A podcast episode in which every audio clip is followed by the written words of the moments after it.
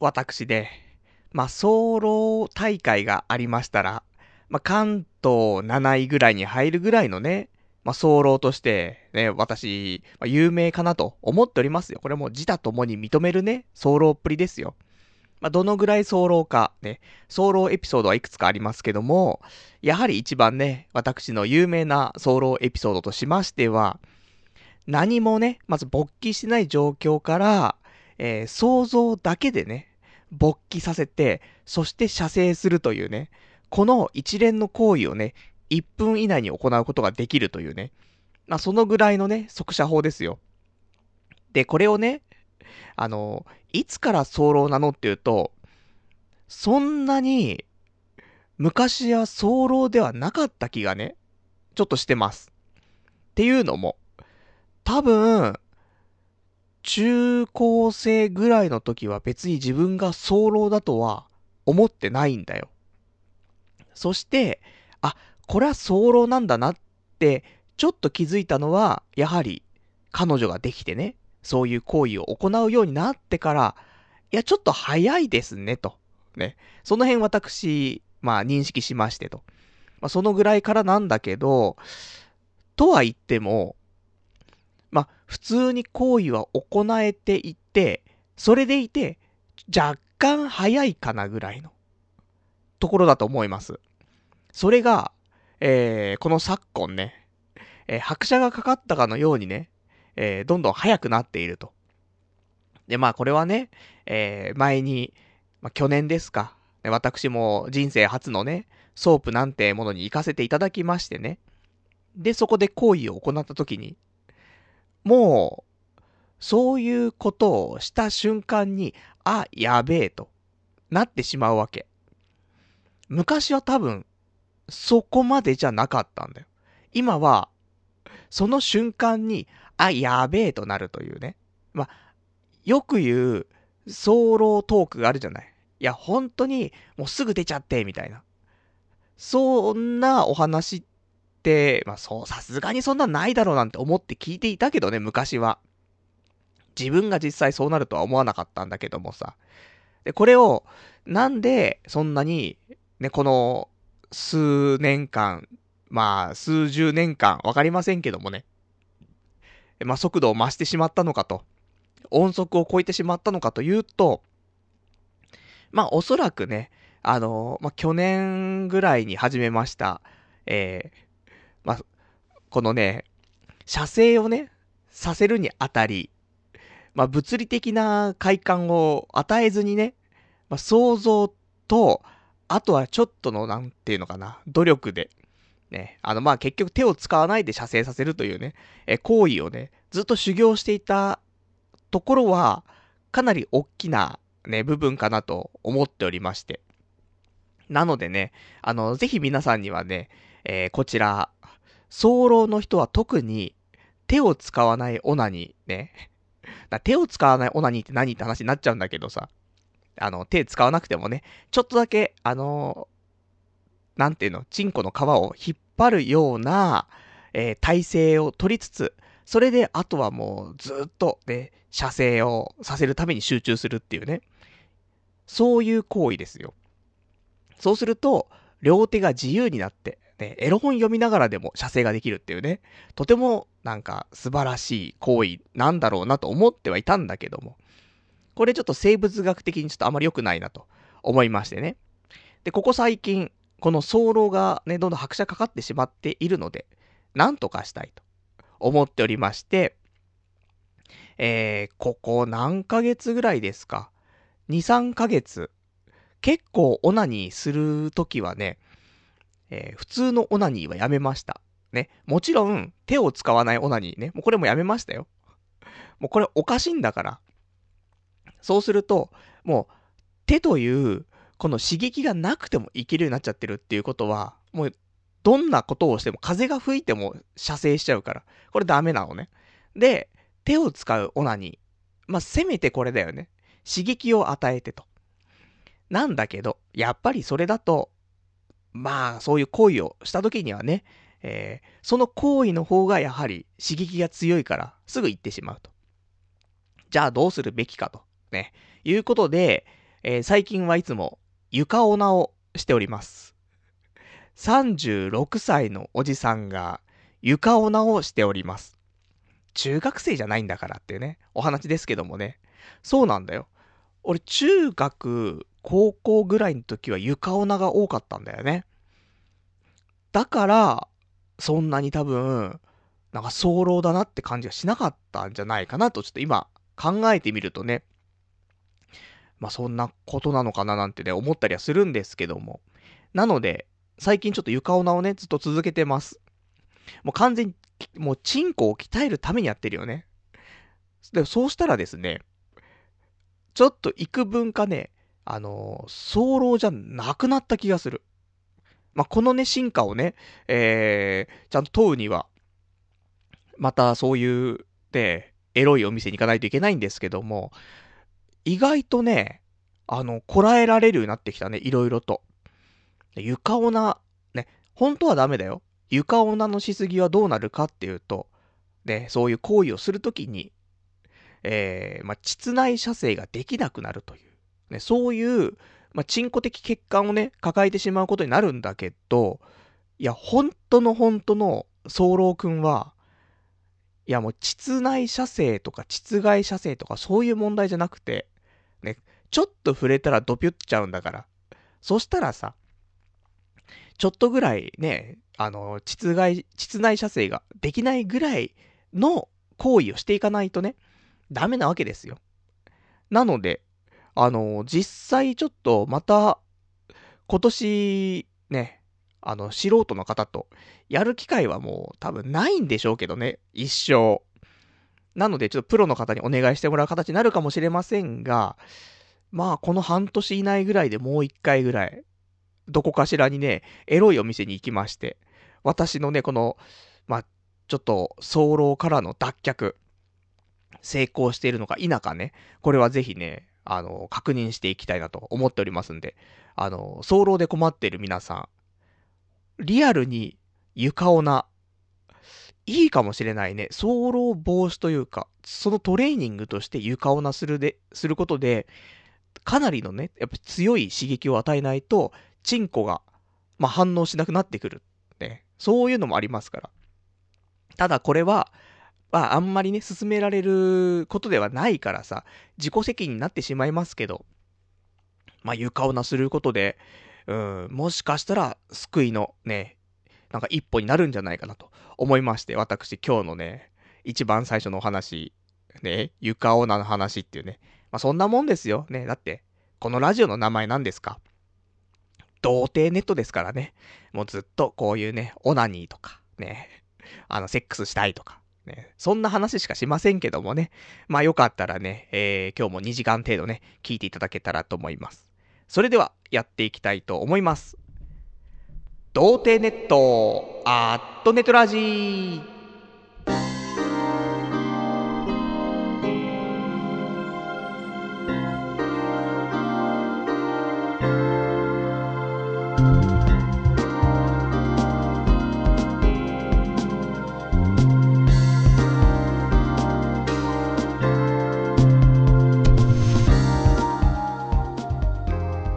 改めまして、童貞ネットアットネットラジパーソナリティのパルナイトです。こんばんは、と。いうことでね、まあちょっと今日は床オナからね、入りましたけどもね、いや、意外とちゃんと成果が見えてくるというかね、そういうのがありましたからね、まあ今のうちに、ね、だって、この、クリスマスとかさ、この間のクリスマスとか、これからね、バレンタインデーとかあるからさ、まあ、そこでカップルになった人、カップルになる人、いるでしょ。で、今、Now でね、あのー、まあ、早漏で困っていると。今後そういう営みがね、発生する可能性がかなり高いのに、どうしようと。で、そのね、なんか、勝負の日にさ、フェミニーナ軟膏を手に持ってっていうのはないじゃない。ね。局部麻酔的なものしてもしょうがないじゃないと。何の解決にもならないからさ。根本治療が必要ですよというのはありますからね。まあ、早漏の人は、一つね、床をな、ね、してもらうと、まあ、良くなるんじゃないかなと、ね、思いますんでね。まあ、ただ、これしすぎるとね、本当にね、あの、膣内射精できなくなるから。俺はそんな時期が一回あった気がするんだよね、昔。多分。それは緊張なのか何なのかわかんないけど、だそう考えると、もしかしたら俺最初に、その付き合ったことね、えー、行為に及んだ時には、なんか、いけなかったんだよね。これは多分緊張なんだけど。で、その後も、早漏だったかっていうと、まあ、早漏だったんだけど、どうなんだろうね。こういう変な早漏で悩んでる感じじゃなかったんだよね。そう。なので、まあ、最近ね、本当に拍車がかかってしまったかのようにね、もう何が起きても射精しちゃうというね、ところではございますんでね、これは少しずつね、あの、鍛えていかないといけないということでね、まあ、これからもね、あの、床をなしていきますけどもね、で、ちなみに床を、床をなね、実家で床をなした場合、大変なんですよ。ね、あの、女子の皆さん聞いてますか？ね、男性は、まあ大体床をなしたことあるでしょうよと。だけど女子はね、あの床オナとかしないから、ちょっとわからないかもしれないですけどもね。でも、女子も大変だよね、多分ね。オナニーなんてのさ、実家でしたら。それは、バレるバレないっていうか、その後のね、処理的な問題がちょっと大変かなと思うんだけどさ。女の子の場合、その、パンツ越しでやってしまうと、パンツがガビガビになってしまいますね。これを、実家だとどうしますか？お母さんに洗ってもらえますか？そこが問題だよね。でも自分で洗ってると自分で洗ってるで、なんで、ね、自分のパンツだけを洗ってるのと。しかも、頻度としては毎日じゃないんだよね。その、基本的には、ね、その家族のというかさ、昔からもう普通にパンツ出してね、普通の洗い物出してさ、で、洗ってもらっているのに、たちょこちょこと自分で洗う日があると。しかもパンツだけと。ね、これバレちゃいますからね。でも床オナは、ね、あの、男も一緒ですからね。床オナすると、いや、みんながどう床オナしてるかによるんだけどさ、俺はね、実家の頃は、そりゃもう、パンツ履いたまま床オナしますからね。射精すると、まあ、パンツの中が精子まみれですよ。で、そこをね、ティッシュで拭いて、で、まあ処理するんだけども、でもパンツにはやっぱり何かしらこびりついてるじゃない？うっすらと。拭いても拭いてもさ、残るもんですよ。関係なく、洗濯機の中ぶち込んでたからね。いや、お父さん、お母さん、ごめんなさい。今になって言いますけどもね、まあ多分バレてますけども、20年越しでちょっと謝りましたけども、でも最近自分でね、えー、洗濯するわけじゃないですか。そうすると、やっぱりパンツが汚れていると。良くないなとは思うわけよ。まあそんな気にしないでね、床をなしていた、ね、時期もありますよ。一人暮らしの時もね。だけどここ最近、特にやっぱりなんか、ね、ガビガビしてるパンツ、ね、ちょっと嫌だなって思う風になりましてね。大人になったなと、成長したなと私は思うんですけどもね。で、最近は、えー、まあ、基本的に俺オナニーするときはトイレットペーパー使うんですね。あの、普通のオナニーでも、その手を使わないオナニーでもね、何でも。ね、大体トイレットペーパーで、そこに出して、で、そのままトイレ流すと。ね、もう本当にエコだなって思うんですけどね。で、この床オナも同様で、えー、いつもの、その、オナニーするぐらいの紙を普通に取ってきて、で、あのまあ普通にだから、こいつね、ちょっと監視カメラとかあったら、あ、こいつ今からオナニーすんなっていうぐらいの普通に紙ですよ。特に特別な量でもね、長さでもなく、普通のオナニーするんだなっていう準備の紙ぐらい。で、それを、えー、まあ、チンコの上にかぶせます。そんで、そのままパンツを履きますと。どうなってるかというと、なんだろうね、あの難しいところだね、表現がね。うん。なんかちょっとしたサンドイッチみたいな感じよ。あの、食パンあるじゃない？食パンがあって、ね、いろんな具材乗せますよ、美味しいものをね。で、それを畳むよね。うん。畳んだものが、まあ、チンコにかぶさってる感じだよね。そういう形で、ね、ティッシュ、ね、トイレットペーパーを使いまして。で、その状態、ね、だチンコがぶっ刺さってるんだけども、その上からパンツを履いてしまいます。これによって、えー、チンコ、そしてトイレットペーパー。これ固定されるんだよね。で、この状態で床を直します。で、そうすると、あの、まあ、果てた時でもですね、そのトイレットペーパーの中で果ててるんだよね。なので、えー、こちらをね、そーっと立ち上がって、そーっと、そのトイレットペーパーをね、掴んで、で、まあ、うまくね、取ると、あら不思議、パンツの中が汚れていないというね、ことになりますんで、そしたらそのままいつも通り捨ててね、で、流すと。ま、ま、ちょこちょこと漏れ出すことはありますけども、まあ、直撃しているわけじゃないからね、多少はいいのかななんてね、思ってますんで、もし床をな、ちょっと抵抗ある人はこんな風にやると、まあ、いいんじゃないかなと。まあ、実家の時はもうちょっとね、あの、注意深くやった方がいいと思いますけどもね、まあ、一人暮らしとかであれば、まあ、そんな感じでやってもらえればね、あの、日々の床女がはかどるかなと思いますんでね、お試しいただきたいというところでございますと。まあ、そんなわけでね、えー、今週、ね、お前そんな話しかねえのかってね、ことなんですけども、そうなんです。今週ね、なんかあの、意識しないで1週間過ごしていたらね、いつの間にか1週間経っていたっていうね、そんなんですから、あの、今日特になんか特別に新しいことしたのっていうと、そんなことはなくね、いや、良くないなと思うの。最近ね、やっぱりなんか、ラジオのために、なんか新しいことしたいな、面白いことしたいなっていうのが、なんか薄れてる気がするね。だからもう少し、なんかチャレンジ精神を持ってね、えー、1週間過ごしたいなとちょっと思ってますんでね。ちょっと来週からね、頑張りたいと思いますんでね。まあ、引き続き聞いていただきたいんですけども。まあ、とはいえ、ね、じゃあ何もしなかったわけじゃないですよ。特別なことをしてないだけであってね。まあ、それなりにね、なんかいろいろやってきましたんで、そんな話を今日はね、していきたいと思いますんで。まあ、よかったら、なんかお便りなんかもね、いただけたらと思いますと。じゃあ、お便りのね、宛先だけ先にね、えー、お伝えしておきますけども、えー、お便りに関しましては、掲示板かメールでお待ちしてます。で、掲示板の場合はね、童貞ネットとググっていただいて、ホームページございますので、そちらの、ラジオ用スレその8っていうところにね、お便りいただきますか、あとはメール。メールアドレスは、ラジオアットマーク、童貞 .net、radio アットマーク、doutei.net、こちらまでお待ちしております。で、リアルタイムであればね、掲示板でいただけたらと思いますと。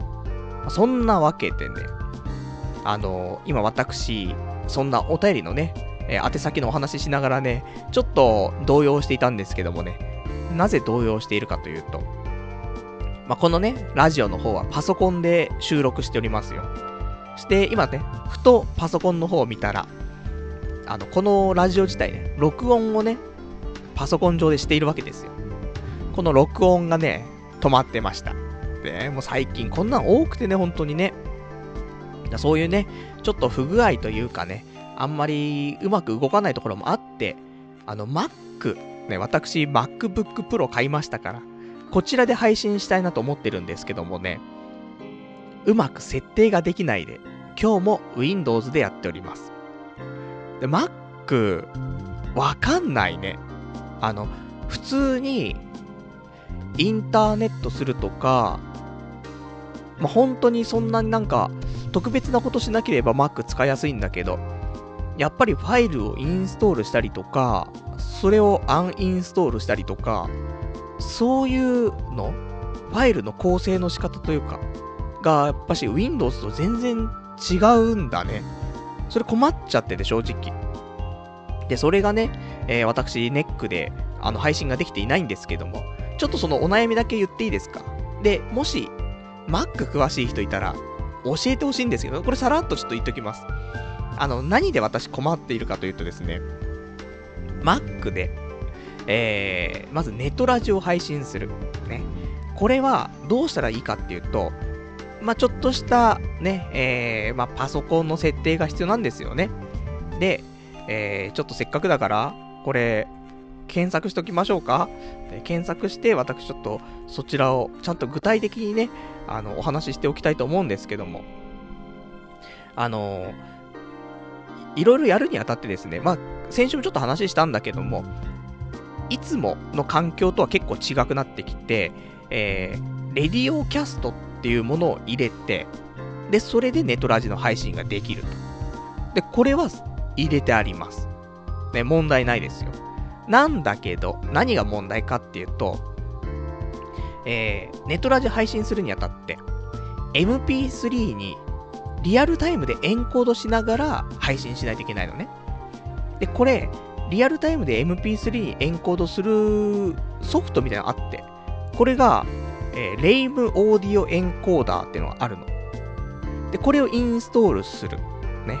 で、インストールしてあると、さっきのレディオキャストを、えー、起動したときに、MP3 とかっていうのがね、選択できるようになるわけ。なんだけど、えー、いつまで経っても MP3 が選択できない。でここで止まってます。なぜか。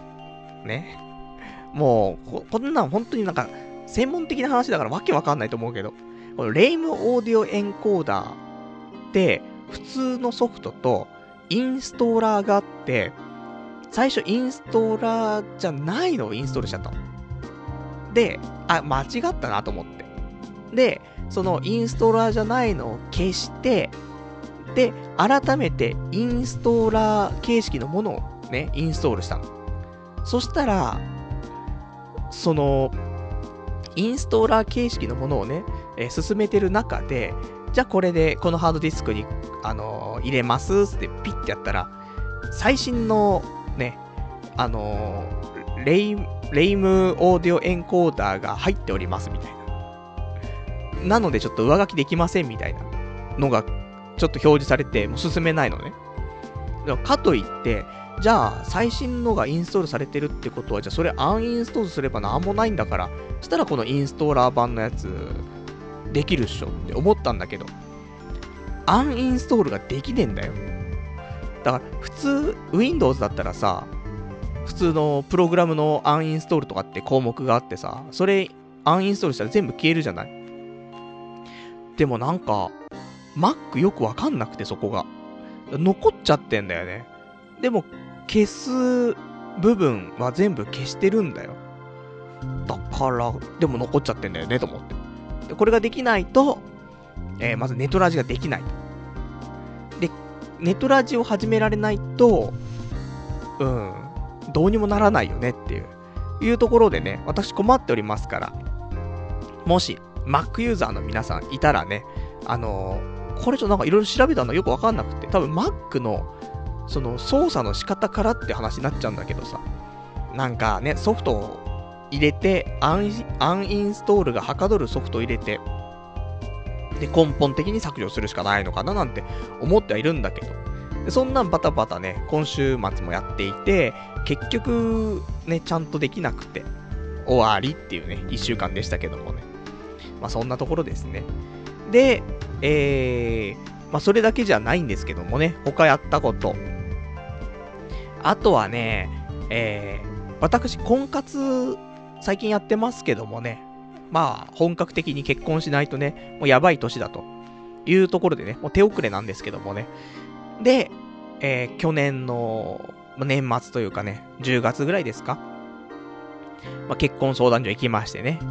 えー、で、こちら、登録して、で、1月からね、まあ、今までのプランよりもね、1個ランクを上げて、さらに本腰でと思ったんですけども、何やら、私使っているのがね、ゼクシーの縁結びカウンターっていうところのやつ登録して、で、えー、まあ、インターネットとかでもね、その、まあ、女の子をお調べすることができると。で、いいなと思った人がいたらアプローチできるというね、そういう仕組みのね、なんかウェブサービスもね、使わせていただいてますけども、こちらが、今週、メンテナンスがありましてね。で、えー、このメンテナンスがうまくいかなかったみたいで、今、なんか大変なことになってるね。っていうのは、あのー、いつからいつなんだろうな、まあ、週末にかけてっていう感じだったと思うんだよね。で、それが、え未だに治りません。治りませんっていうか、目、予定としていた、ね、メンテナンスの日ってのはね、多分4日間ぐらいあった気がするんだよね。で、この間にメンテナンスが終わります。だその間はちょっと使えませんみたいな。なるほどと。で、わかりましたと。多分、先週の月曜日からかな。から4日間とかそんなもんだったはずなのよ。じゃあね、じゃ気をつけないとなと思って。で、4日経ちました。で、今週末、なって、えー、まあ、ちゃんとね、メンテナンス終わって、じゃあ、今週も素敵な女性いないかなみたいな。なんか、他の女性からメッセージ来てないかなみたいな。そんな期待して、ページを開くわけじゃない。そうすると、開かないんで。何やら、あの、トラブってると。で、えー、次の日とかもね、チェックすると。今度ページは見れるんだけど、一部機能が使えない。で、さらに次の日とか、また見るんだけど、一応機能は全部使えるようになってるんだけど、検索すると、なんかもう、な、どんぐらいだろう？いつも多分2000人以上表示できるのに、女の子ね、検索すると。なんか本当に50人ぐらいしか検索できなくて。で、しかも全部おばさんなのね。俺がおばさんって表現するんだから、まあ結構ね、年齢上の人なんだけどさ。なんだこれと思って。そんなんで、で、まあまあ少しずつ良くなってはいたんだけども、え先ほどですね、えー、またそこのマイページみたいなのあるからね、ログインしたところ、復旧、ね、ちょっと見直しますと。ちょっと今もう使えない状況にします、つってね。で、1月31日に復旧予定ですみたいな、ね。そんなのが書かれておりましたね。なので、あのー、残念ながらね、あの、今週末、ね、婚活したくてもできなかったという感じでね、あの、なんでしょうね、本当にね、やっぱり、俺の日々のやる気ってやつがさ、伝わってなかったんだよね。もっと本気で、なんか結婚したいとか、ね、女性と知り合いたいとかって思ってればさ、このゼクシー縁結びカウンターの人もね、頑張ってくれたんだと思うんだけどさ、ね、最近の俺のこの低たらくというか、やる気のない感じ。このせいでね、もうなんか SE の方にすらね、ちょっとやる気が出なくなってしまうような、ね、なんかそんな感じにしてしまったのかなと思っていて。なので、やっぱり平日にね、いろいろと動いて、週末に、あの、まあ、婚活ね、できるようにしなくちゃいけないななんてことはね、ちょっと思いましてね。あの、結局、仕事を始めてから、一回も、その、リアルな女性と、その、会ってさ、なんかしてないんだよ。いわゆる婚活っていうのをネット上はしててもね、リアルで会ってやってないんだよね。パーティーも行ってないし、マチコンも行ってないし。でも一週間ね、平日は仕事、仕事で忙しいじゃない。でさあ、なんか調べようかなとか思っても週末でしょ？そうすると土曜日にさ、調べてもさ、次の日の婚活なんてものは参加できないんだよね。なので、ちょっと、平日に決めて、その次のね、土日に参加する。もしくは土日に調べて、翌週の土日に参加すると。ね、そんなことしないといけないんだなと思っていまして。なのでね、あのー、近々、婚活したいなと。ね、リアルに。と思ってるんだけど、2月は2月で忙しいんだよね。なぜ忙しいのかというと、2月の、いつですか？えー、もう2月になっちゃうんだね。2月26日、日曜日、朝9時からかな。え、簿記の、ね、日照簿記検定3級のね、試験がありますと。だこれのために、そんなにね、なんか、婚活ばっかりしてもいられないかななんて思ったりするんだけどさ、優先順位考えろよと。ね。簿記は10年後でも取れるぞと。婚活は10年後は厳しいぞと。考えたらどっち取るのかわかるでしょって話なんだけど。なんかね、あの、もう申し込んじゃったし、ね。ちょっと頑張りたいなって思ってさ。で、まあ簿記はやるんだけどさ。なので、2月はそんなにね、まあ、はっちゃけらんないなと思ってはいるんだけど、えー、2月の4日、そして、8日、もう、飲む予定が入ってるっていうね。仕方ないね。うん。4日？違うな、11日だね。11日、18日ともう飲む予定が入ってるから。まあ、25日の土曜日はね、さすがに何も入れられませんけどもね、次の日試験ですからね。なので、まあ、頑張って平日ね、婚活してね、準備してる場合じゃないね。勉強しなくちゃいけないなっていうところではあるんですけどもね。あの、全くわかんないね。テキストというかね、その問題集が届いて、で、やってます。この1週間のうち、えー、6日間、えー、お風呂で半身浴しながらね、簿記の勉強しましたけども、わかんない。これ大丈夫かなって思うぐらいわかんないね。あの、なんとなくはわかるんだよ。だけど、これが、ちゃんと問題が出てね、試験の時に、解けるのかなって言うと、不安しかないね。何の確信もないから今すっげえふわっとしてんのよ。なので、結構やんないといけないなと思うんで、もうね、1ヶ月切っちゃってますからね、えー、しっかりやるために、やっぱし毎日1時間ぐらいのね、お風呂での勉強と、あと土日もね、ちょっとやんないと、これダメかもしんないなと思っているんでね。まあ、今そんなわけでね、少しやっておりますのでね、まあ、どうしたらいいんでしょうってところではあるんですけどもね、まあ、引き続きね、簿記の勉強をしつつ、あと婚活もしつつ、あと、引っ越し、ね、これもなんか、物件探しつつね、で、ラジオパーソナリティになるためにね、頑張りつつ、仕事頑張りつつ、なんか全部同時進行でね、結局何もね、成果上げられないで中途半端で終わっちゃうっていうね、一番悲しいやつですけどもね、まやっていかないといけないというところでね、2月はいろいろ忙しいなと、ね、そんな風に思っておりますよ、というお話でございましたね。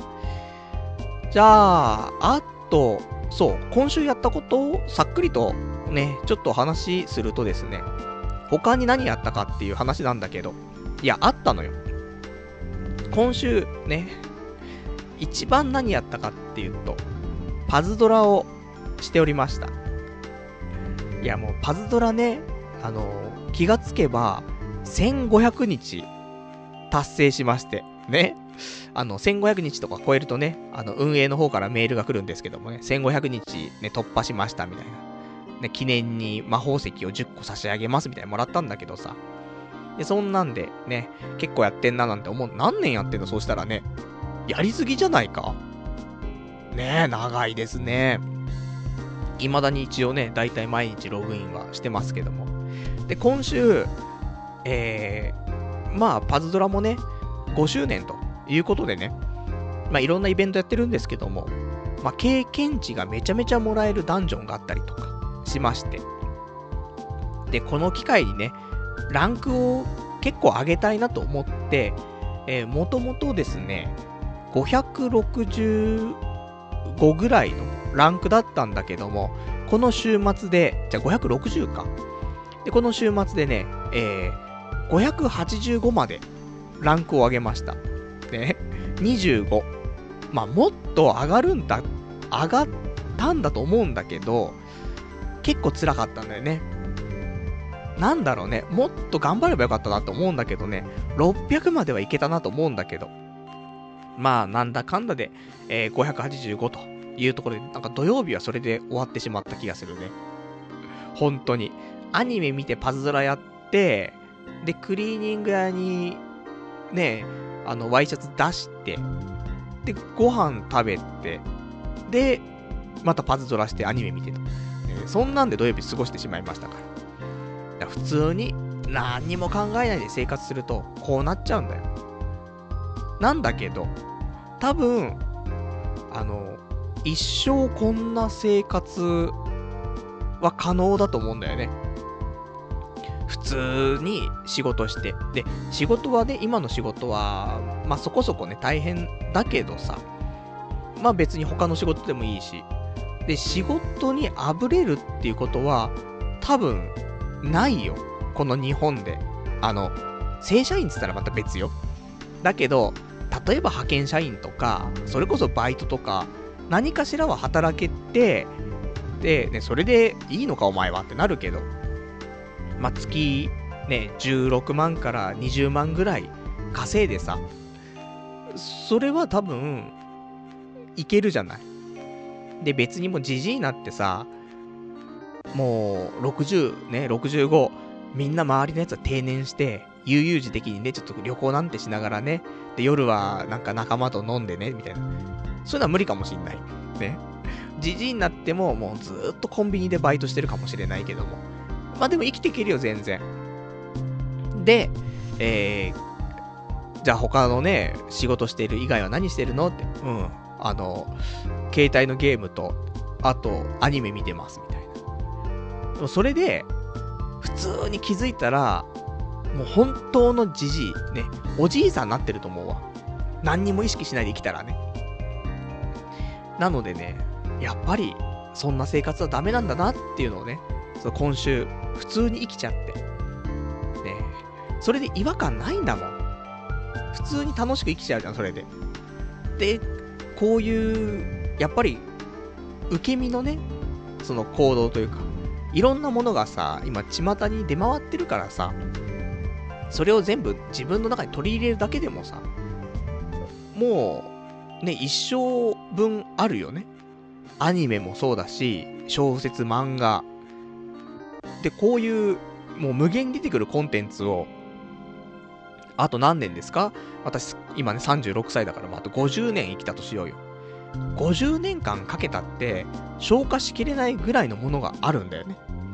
だから、本当に生活費だけ払って、ね、稼いで、で、まあ、生きてる間はずっと働き続けるって前提だけどさ、そしたらあとはずっとそういう、ね、うぞうむぞうにあるコンテンツを、ただひたすら、なんか楽しむというか、だけでこの一生は十分暮らしていけると。いうことをね、ちょっと私今週考えてしまって。それも幸せなんだけど、それで果たしていいのだろうかと。やっぱりね、いや、それで終わっちゃうんだったら、もう50年後も今も何も変わんないから、この後生きてても、まあ、そういうことだよねって、ただなんか、時間を消化して終わっちゃうだけだよねって思うと、うん、生きててもね、生きててもしょうがないってことはないけど、生きてても、なんかもう、想像できる未来しか待ってないからさ、それじゃあちょっと面白くないのかなと、ね、思うので、まあ、やはり人間ね、より良くしていきたいというところでね、まあ、仕事もプライベートも頑張んなくちゃいけないと。ね、普通に生きてたら、こ本当にそういう人生で終わっちゃうからと。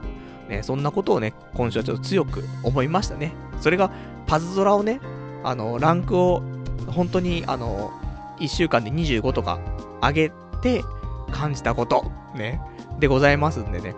ゲームを通じて私はそんなことを感じてしまいましたんで。まあ、いいのか悪いのかね。まあ、ゲームは楽しいし、ね、あの、引き続きやっていきますけどもね、あの、やりすぎはやっぱり良くないなと、ね、思ってますんでね、まあ皆さんもほどほどにというところでございます。じゃあ、あとはですね、えー、他今週のお話、そうね、あの、今日、久しぶりにね、一人でカラオケに行きまして。いや、ほんとね、ストレス発散っていうのがさ、なかなかできない人間なもんでさ。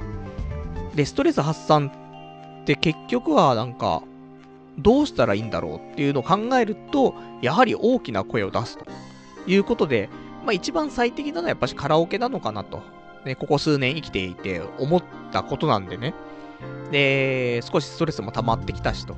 そんなわけでカラオケにね、久しぶりに行きましたけどもね。ほんと、いつぶりだろうね。2ヶ月ぶりぐらい。じゃあ結構行ってるじゃねえかってね、話はあるんだけど、まあでも1ヶ月に1回ぐらいは、カラオケ行って、おっきな声出すと。いうことはね、必要かなとちょっと思いますね、と。いうことで、まあぜひ、あの、ストレス溜まっている皆さん、カラオケ、ね。まあ、スポーツもいいんだよ。スポーツ、カラオケ、あとオナニー。大体この辺なんだけど、でもオナニーするとなんか疲れちゃうしと。で、スポーツしても疲れちゃうしと。そしたらカラオケ、ね、これもまあ疲れちゃうんだけども、まあ疲れが一番少なくね、発散もできるかなと思うからね、あの、まあカラオケ一人で行くのもね、最近は人からが普通になってますから、何の違和感もないね。昔は一人でカラオケなんて言ったらね、なんだあいつって思われていたところもありますけども、ここ最近ね、一人でカラオケ、何の問題もないね。そういう文化が出来上がってしまったというかね。あと、昼間とかだとさ、サラリーマンが、例えばね、次打ち合わせがあるとかね、あのー、他の会社に行かなくちゃいけないとかね、そういう時に、ちょっと早くね、着いちゃったなと。時間潰すのにどうしたらいいかな ?30 分カラオケみたいな。で、カラオケボックスで、ね、あの、ま個室になってますから。で、ソフトドリンクと、で、あの、ノートパソコンなんて開いてね、それで仕事するとか、ありますからね。だ人からっていうかもう、あそこはカラオケが歌える個室をね、貸し出ししていると。いう感じでね、なんか最近の、なんか使い方の多様化という感じがしますんでね、まあそんなに、あの、恥ずかしがらずにね、人からちょっと言ってみるのもね、楽しいかななんてね、そんなこと思いますね、と。いうことで、ね、お前今日ふわっとした話しかしねえなっていうね。そうです。今週はもうふわっとしてるんだよね。ほんとね、どうしたらいいんでしょうかね。もっとやっぱしね、なんか身のある、ね、週末をね、過ごさないといけないなと、ちょっと思っておりますんでね。あの、ただまあ、一個、まあ、少し珍しいことをね、今週しましたから、それだけちょっと話してからね、お便りなんかもね、読んでいきたいと思うんですけども、何をしたかというと、あのー、ここ最近1週2週、アマゾンのね、プライム会員の話はちょっと出ておりましたけどもね、私も結構前からプライム会員になっておりまして、で、まあ、フル活用させていただいてるんですけども、さらに活用するにあたって、今週、楽天プライムのプライムナウってやつをね、使ってみたの。これ何かっていうと、多分今試験的にやっていて、で、やってるのは多分都内だけなんだけど、で、都内も多分限定されてるんだけど、まあ、池袋はちゃんと対象になっていてさ、で、こういう時にね、都心で生活してるとね、いろんなサービスが、まあ、早めにね、受けられるっていうのは、いいのかななんて思ったりはするんだけどさ。で、そんなんでプライムナウっていうのをね、使って。で、何ができるのっていうと、注文します。そうすると、普通、アマゾンどんなに早くたって、当日だよね。だから朝一番で頼んだとして、まあ夕方というか夜というか、に届くっていうのが普通のアマゾンかなと思うんだけど、ね、それお急ぎ便で当日便みたいにやってたよ。プライムナウは、デフォで、そのもう当日届くのね。あの、なんか無理やり、ね、無理くりするんじゃなくてもう、ナウっていうぐらいだからね、もうすぐ来るんだけど。んで、無理くりさせるには、さらに、なんか800円だか900円だか払うと、もう1時間以内に来ます。それな、なんだそりゃってなるんだけど。で、その無理くりの800円、900円払わなくても、え、多分ね、最短で2時間、だ、最短で3時間以内ぐらいで来ると思うわ。っていうのは、あの、今回、私使ったのがですね、えー、土曜日の夕方の15時40分に注文したのね。で、それ注文するときに時間が、まあ見えるんだけど、あの、どの時間帯に届けますかみたいな。で、15時40分の時点で選べたのが、一番早くて、16時から18時っていう時間で選べたのね。なので、まあ、その時間設定だったら、本当にもう、2時間20分以内に来るっていうことが選択できるんだよね。恐ろしいサービスだなと思ってさ。どんな感じなんだろうなって。だって、大体ああいうね、アマゾンの倉庫ってさ、なんか、ね、海沿いにあったりするじゃない？海沿いにでっかい倉庫でさ。でもそれどっから来てんだろうとか思ったんだけど、ね、ナウだからね、おそらく、この辺にあるんだよ。まあ、じゃなかったらね、交通の便とかもあるから難しいと思うんだけど。で、そんなんでさ。で、ただ、あの、このプライムナウ、ちょっと使いにくいなと思ったのは、その、アプリからじゃないと、あの、注文ができない。そして、注文した履歴が、Amazon の注文履歴には多分載らない。プライムナウのアプリ内の注文履歴に残る。多分、その辺があるから、あんまり連動性がない気がしてる。そして、あの、取り扱いの商品も、普通の、ね、あの、アマゾンだったらさ、本当にいろんな商品があるよね。で、それが、まあ、翌日に届いたりとかするけど、これはもちろん、その、港の方のね、でっかい倉庫とかだったりするからさ、全商品あるから、そっからね、引っ張ってきて持ってくるからだと思うんだけど、プライムナウは、その倉庫の簡易的なものがね、その多分都心のと至るところにあって、そっからピックアップして持ってくるから、ちょっと商品数が少ないんだよね。なので、俺が今 Amazon にね、あの、欲しいものリストみたいなね、全部、まあ、ぶっ込んでますよ。で、いつか買おうかなとかね、うん、気になるななんてのをね、並べてあるけども、その中の、本当に一部しか、プライムナウは、あの、取り扱ってないね。まあ、俺が欲しいのがなんか特殊なものも多いんだけどさ。で、そんな中でも、まあ、今回、ね、あの、ああいうのありますよ。サプリメントとか。ああいうのは、えー、取り扱ったりするので、まあ、ある意味ちょっと日用品プラスアルファぐらいのね、えー、商品を注文するには一番いいのかなと。驚きなのは、アイスとか、ハーゲンダッツとか、普通に売ってるんだよね。あと項目としてなんか冷たいアルコールみたいな、冷たいお酒みたいな書いてあったりとかして。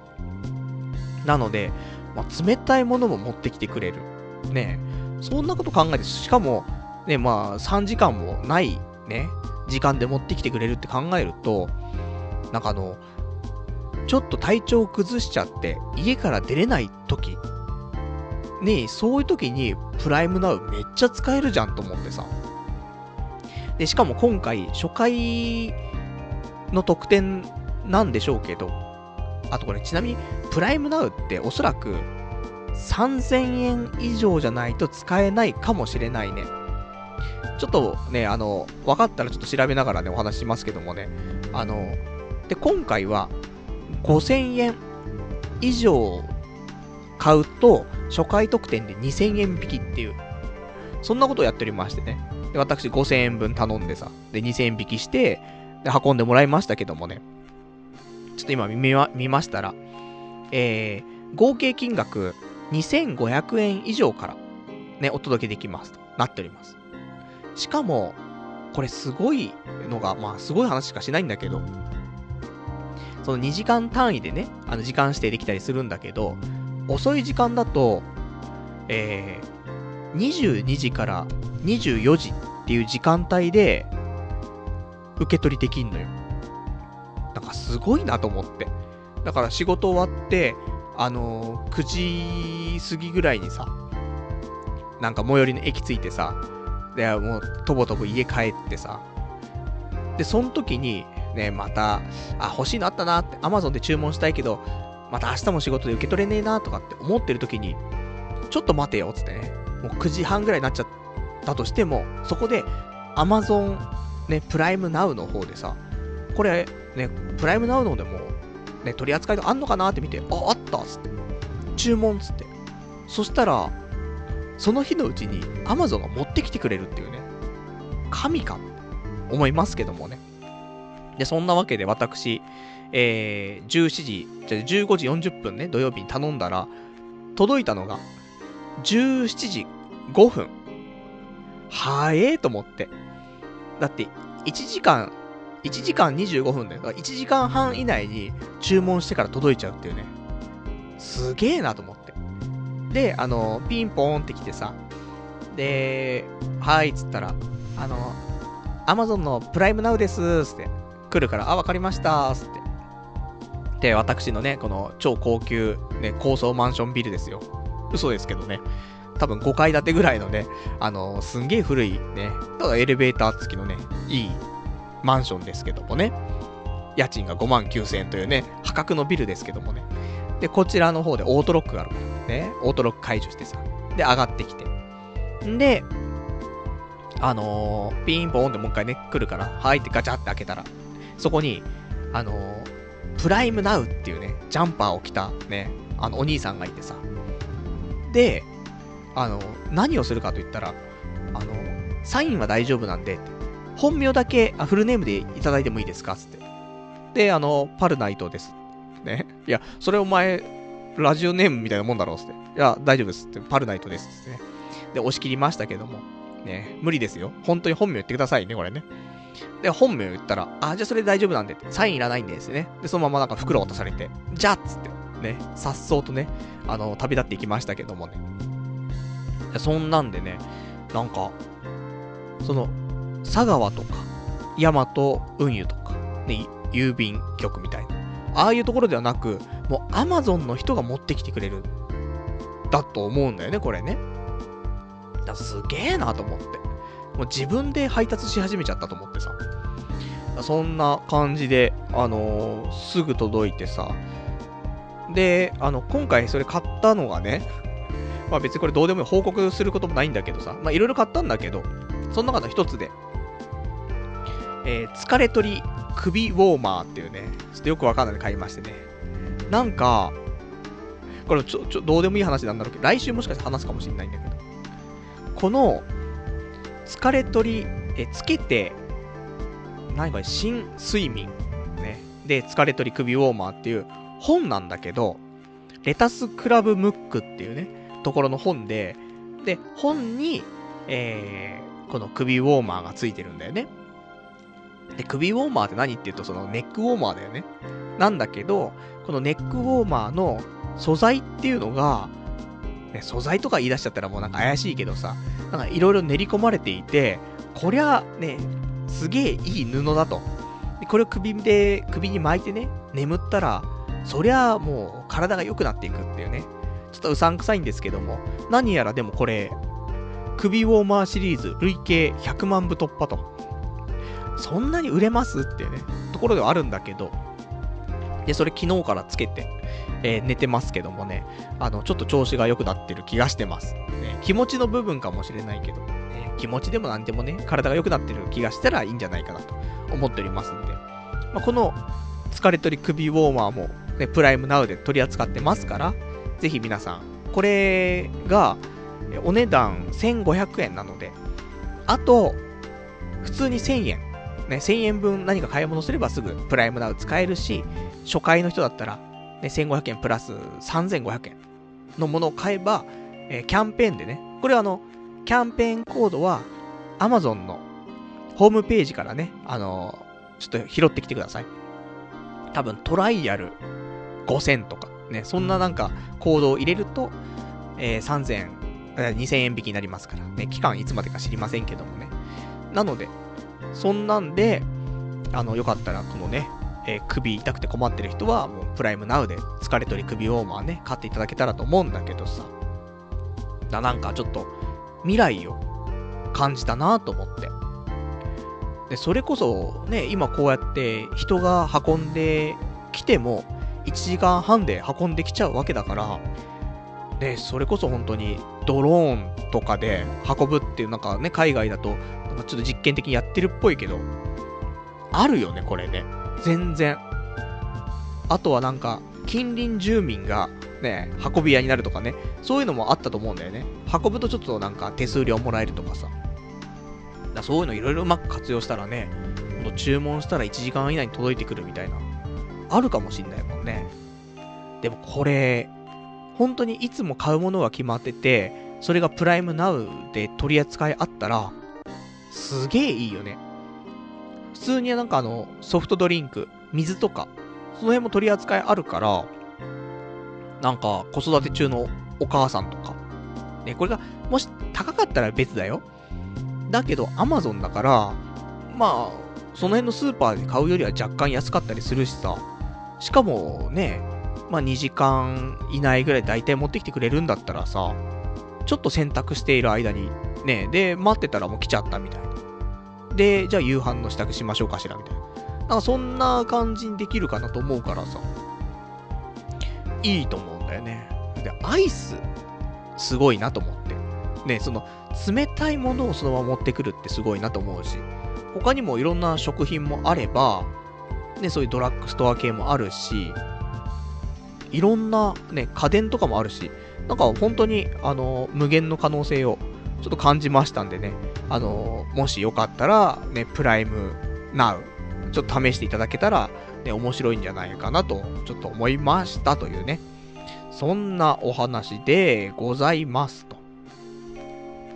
それでは、えー、いろいろお便りいただいてますんでね、ちょっと読んでいこうかなと思いますよ。えー、ラジオネーム、どうも僕ですさん。こんばんは。引っ越しの計画どうでしょうか？できれば以前と同じように、引っ越し当日のニコ生放送を期待しております。最近動いているパラさんを見ていないので、たまにはニコ生配信をやっていただければと思います。というね、お便りいただきました。ありがとうございます。やりたいよね。ニコ生なり。YouTube も今ね、最近生放送始まったじゃない？で、あとは LINE ライブとかあるし。せっかくね、MacBook Pro 買ったからさ、なんかこれを使ってね、ちゃんと配信とかもできたらなと思ってますんで、近々、ね、やりたいなと思ってます。で、今日、ちょっと LINE ライブ、えー、これをちょっと設定していたんだよ。っていうのも、えー、ラジオネーム328番さん、オールナイトニッポンでパーソナリティ募集してますよ。童貞ネットリスナーの力を合わせれば少し可能性があるかもしれませんというね、お便りいただきましてね。で、えー、このオールナイトニッポンのパーソナリティ募集してるっていうのが、あの、LINE ライブの方で動画を撮って、で3分間の動画をなんかそれで投稿すんのかな？よくわかんないんだけどさ。すると、それで審査をしてもらって、1時とか2時とかね、なんか進んでいくらしいんだけどさ。で、これ、今俺が所属しているね、芸能事務所の方からも連絡があって、で、オールナイトニッポンのね、パーソナリティ募集してるので、こっからね、応募してくださいと。あったんだよね。で、確かこれ2月の5日までなんで、ちょっと今日設定してね、なんかやろうかなと思ったんだけど、よくわかんねえなと。もうおじさんにはこの最先端のやつがよくわかんないし、で、LINE ってさ、あの、基本的に実名でやるじゃない？普通の連絡先ツールだからさ。そうするとさ、こんな内容のラジオというか、話をさ、もしかしたらその、みんなに聞かれちゃうかもしれないと。ね、友人知人登録してる人に届いちゃう。いいんだ、友人知人はいいんだよ。あの、親、ね。親にバレちゃうのが嫌なんだよね、あんまり。その、いいのよ。多分向こうは、ね、見て見ぬふりするんだけど、でも、なんかやってますみたいな、LINE ライブやってますみたいな出た時にさ、今、ね、自分の持ってるその、連絡先リスト、全部の人がなんか、見れちゃったりとかしたら、もう痛いじゃない本当に。なのでちょっと怖くてできねえっつってね、思ってるんですけども。まあそんなんで、ちょっと近々何かしら、あとはツイキャス。ね、なんかやっぱりそういう配信系がね、あのー、最近まだまだ、ね、ニコ生とかね、やってた頃いつだよって話はするんだけど、まあ、あれからね、えー、ようやく他のね、生配信っていうのもね、盛り上がってきたかなと思いますんでね、何かやりたい。で、YouTube が一番いいのかなと思ってる。あのー、儲かるじゃない？お金が。ね。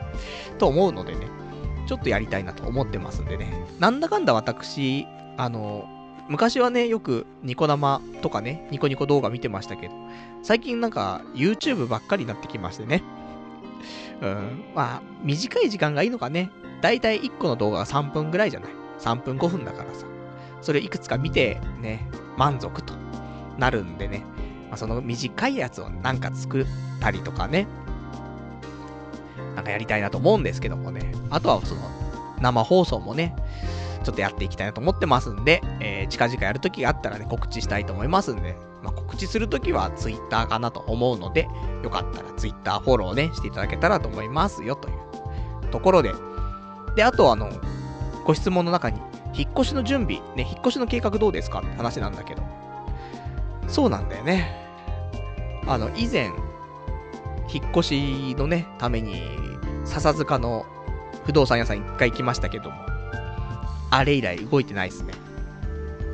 本当は今週ね、本当やることないというか、特に予定入れてなかったから、こういう時に行かなくちゃいけないんだけど、行かなかったね、本当にね。もうそろそろ決めないといけないんだけどさ。でもそんな時にね、ちょうどなんか、簿記のね、試験入れちゃったりとかね、何やってんだっていうね。簿記じゃねえだろうと。ね、引っ越しして、で、あと婚活だろうと。ね、なんで急にお前簿記出てきたんだよって話はすごいあるよね。うん。俺も今そう思ってる。でも、結果1ヶ月後、なんか何もしないで終わっちゃったなーって。ね、引っ越しもなんかいい物件見つからなかったし、ね、婚活しようにもなんかサーバーダウンしてるし、って。結局1ヶ月間、ね、またあっという間に過ぎちゃったな、って。いうのと、ね、1ヶ月後、うん、結局何もしなかったけど、簿記、簿記の3級だけ受かったな、みたいな。どっちがいいかなって言ったら、うん、簿記の3級かなと、ね、ちょっと思ってね。まあ、そんなこと言い出し言い出したらね、もうキリがないんですけどもね。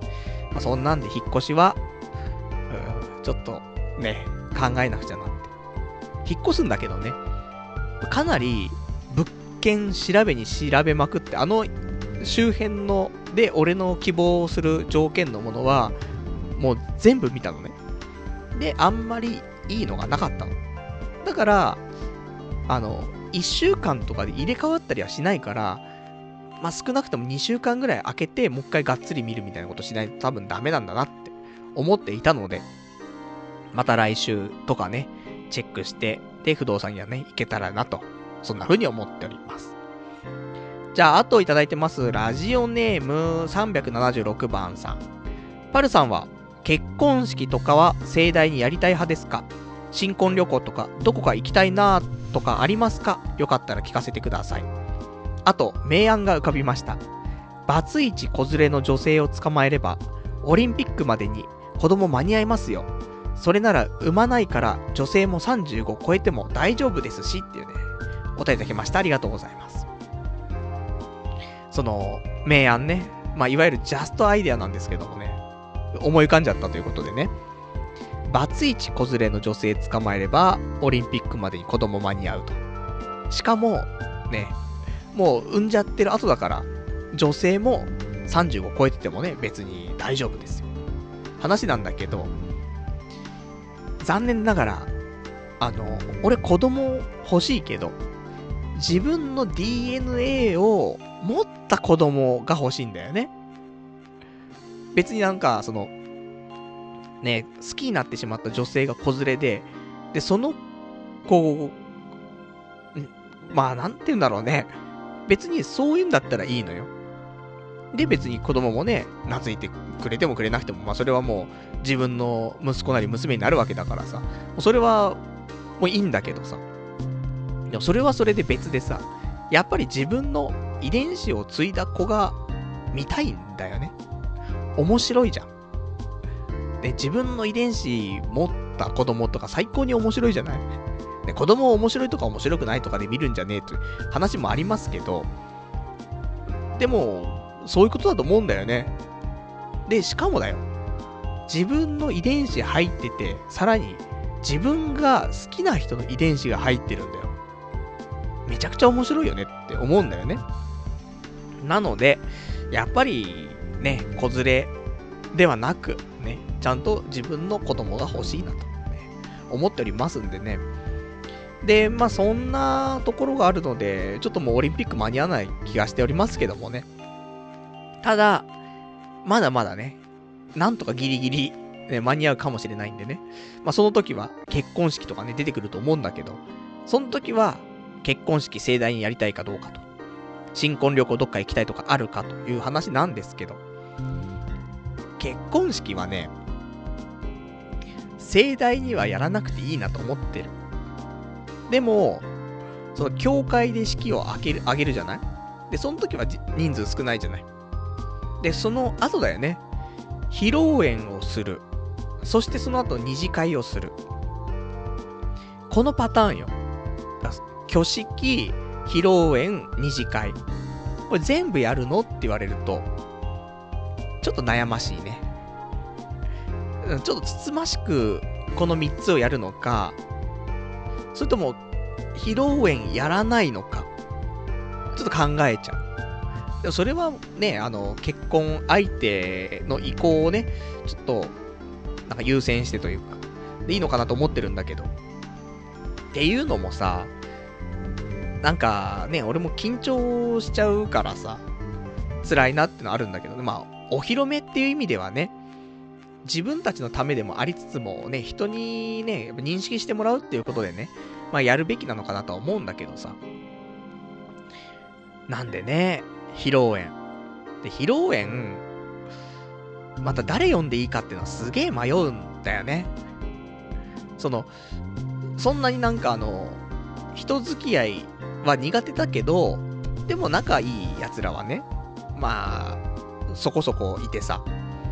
でもこの人たち全員呼んだらさ、何人呼ぶんだになっちゃうじゃない？どうしようかなみたいな。で、あいつは呼んであいつ呼ばないとかってなっちゃうとまたあれかなとかなっちゃうじゃない？すげえ悩むんだろうね、披露宴とかやるとき。二次会だったらさ、全員呼んじゃえばいいじゃん、仲いいやつ。で、で、いろんなグループがあって、グループのやつらはね、その全員呼べばいいんだけどさ、披露宴ってなるとさ、そのグループとかが分かれてて、そのグループの中でもさ、じゃ全員かっていうと、5人とかのグループの中で2人ぐらいしか呼ばないとかって絶対あるじゃん。なんか、どうかななんて思っちゃったりするよね。なので、披露宴。うん。あと、お金もかかるしね、披露宴で。まあ、ご祝儀でね、ある程度、あのー、まあ、バッグがあるとしてもですよ。でも、まあ、赤字じゃないですか、これはね。運営するって考えるとね。かといって黒字にするような披露宴もどうかなって思われちゃうわけなんでしょトントンか、ちょっと赤ぐらいでね。あのー、まあ昔ね、でも、どうせやるんだったらって話したことあるけど、どうせ披露宴とかするんだったら、で、みんなからせっかくご祝儀いただくんであれば、新婚旅行代ぐらい黒にしたいよね。だから本当はそうなんだよね。だって、せっかく祝ってもらってるのに赤字になるってアホみたいじゃん。であればさ、あのー、ご祝儀もらって、で、そのお金で、まあ一応皆さんにね、お披露目をして、で、さらに皆さんのお金で、ね、新婚旅行行かせてもらうと。それは高い新婚旅行じゃなくてね、うん、いいと思うんだけどさ。それが本当はいい形だと思うんだけど、そのブライダル業界に完全に毒されてるよね。って思うよ、俺は。だから、うーん、どうなんでしょうかと思いますけどもね。なんで、挙式はそんな盛大じゃなくてもね、いいかなと思うけど、まあ最低でも、えー、挙式、そして二次会はやりたいね。うん。で、披露宴やるかやらないかは、ちょっとご相談というところではございます。で、披露宴もそんな、ね、ゴンドラとか、ゴンドラ乗ってとかね、そういうのない。ね。まあそこそこのっていうね、ところではありますけども。あと、新婚旅行。どこ行きたいか。新婚旅行が一番なんかけんな喧嘩しそうだよね。どうなんだろう海外とかね、初めて海外行くとかあるじゃない？新婚旅行で。で、結局なんか男のね、頼りなさを見せてしまってで、成田空港で離婚みたいな。そんなのありましたからね。ちょっと悩ましい。ね、海外旅行、うん、新婚旅行で海外旅行でもいいのかもしんないけどね。なんか非日常をね、なんか感じ取れる最後のね、旅行かもしれないですけどもね。もうこっからはだってもう、あとは2人で二人三脚で生きていってさ。で、子供ができたらまたね、そんな旅行なんてなかなか行けないわけだからさ。そういう意味ではね、あの、本当に記念としてはいいのかなと思うけど。そしたら、どこかな？でも寒いところ？個人的にはよ、北欧の方行きたい気持ちがあるけど、寒いからな。それがダメだよね。そうするとあったかいところになっちゃうからね。まあそんなね、ぐらいの希望しかないです。それも、もう、結婚する相手がね、海外行きたいっつったら、あ仕方ねえなと。で、寒いところね、だった場合は、寒いの無理だな、つってね。そんな、なんか、うん、消去法でね、決まっていく気がしますけどもね。まあ、国内でもね、いいんだけどね、個人的には、普通に、なんか、うん、いいところね。国内で、まあ、どこですか？京都ですか？ね。ちょっと想像がね、えー、とても貧困な想像しかできないんですけどもね。まあ、京都とか。他ないもんね。なんか、あと、ないもんな。新婚旅行っていうとさ、ある程度の、なんだろう、ちょっと充実している土地というか、地方っていうよりはね、うん、そんなイメージがありますからね。ちょっと今、出雲大社行きてえなと思ったんだけど、まあ、出雲大社で挙式あげてもいいんだけどさ、そうするとなんか、友人知人家族呼ぶときにさ、またなんか、そういう交通費出さないといけないでしょ。無理だから、そういうのね。ちゃんと、えー、相応のね、うん、私の今の相応のね、そう、あの、挙式にしないといけないと思ってますからね。まあそんなことでしょうかね。ふわっとしてました。ね、そのぐらいのビジョンは、今後結婚するって本格的に考えるんであれば、持ってた方がいいかもしれないね。かといっても、これって決めちゃうと、喧嘩の原因だから、まあ、ふわっとこんな感じっていうのも一つのプランとして持ってるかなっていうね、ぐらいの、うーん、ところは、ね、ちょっと押さえておきたいなと、ね、こちらのお便りいただいて思いましたと。あとはいただきましたラジオネーム、伝説の勇者さん。パルさんこんばんは。さっき車買ってきました。1時間半、えー、1時間半開始打ち合わせして、印鑑一つで230万円です。したくもない仕事して、えー、月数万円を貯めて、貯めて、貯めて、数年かけてやっと貯まったお金で買った車で何するのかって通勤するのです。何ですかねこれっていうね。お答えいただきました。ありがとうございます。恐ろしいね。大、なんか、すべてが恐ろしいけどもね。その、1時間半話してさ、で、印鑑一つで230万というところももちろん恐ろしいけども、もっと恐ろしいのは、したくもない仕事をして、ね、毎月お金貯めて、貯めて貯めて、数年かけてやっと貯まったお金で、その買った車で何するのって、うん。また仕事に行くっていうね。ひどい話だよね。もうしたくない仕事に行くための車を買うっていうね。いや、なんかもう、怖い。なんか、地獄で石積んでね、そろそろ石が積み、ね、終わる、完成すると思った時に鬼に蹴っ飛ばされるみたいなさ、ぐらいの、なんか、ね、辛さがあるね、それね。まあ、とはいえ、ね、あの、これ極極端なお話ですからね。あの、仕事にしか使わないわけじゃないですから。カーセックスもするでしょ。じゃあいいじゃない。ねカーセックスなんてなかなかできないんですからね。カーセックスしても、ね、新車でカーセックスみたいなね。震えるわっていうね、ところありますけどもね。でもまあ、いいじゃない。あの、平日はね、お仕事で使って、で、土日は土日でね、あのなんか楽しく、プライベートで使ったらね、いいんじゃないかなと思いますからね。本当に仕事のためだけの車はね、ちょっと怖くなってくるね。したくもない仕事でお金貯めて、で、したくもない仕事のために、そのお金を使って車を買って、ね、またしたくもない仕事に出向くっていうね、無限のスパイラル。これはちょっと怖くなっちゃうなと、ね、ちょっと思いましたね。あとはいただきました、えー、ラジオネーム、700、えー、すみません、374番さん。仕事にしても、ラジオの開始時間にしても、待ち合わせにしても、かっこ以前どなったかも少し触れていましたが、逆算思考ができないから時間にルーズだし、準備や作業も効率悪いし、目標が達成できないんじゃないですか？っていうね、お答えいただきました。ありがとうございます。いや、本当にそれ。逆算思考ができない。まあ、してるんだけど、それを、そこまで重要視して考えてないだろうね。あのー、まあ、遅刻もね、えー、します。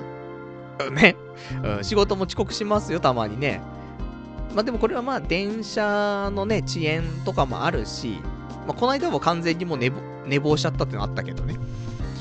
まあそういうのあるし、まあ友達との待ち合わせもやっぱり5分遅刻するし、ねあとは仕事もね、やっぱりずるずると遅くなってしまうと。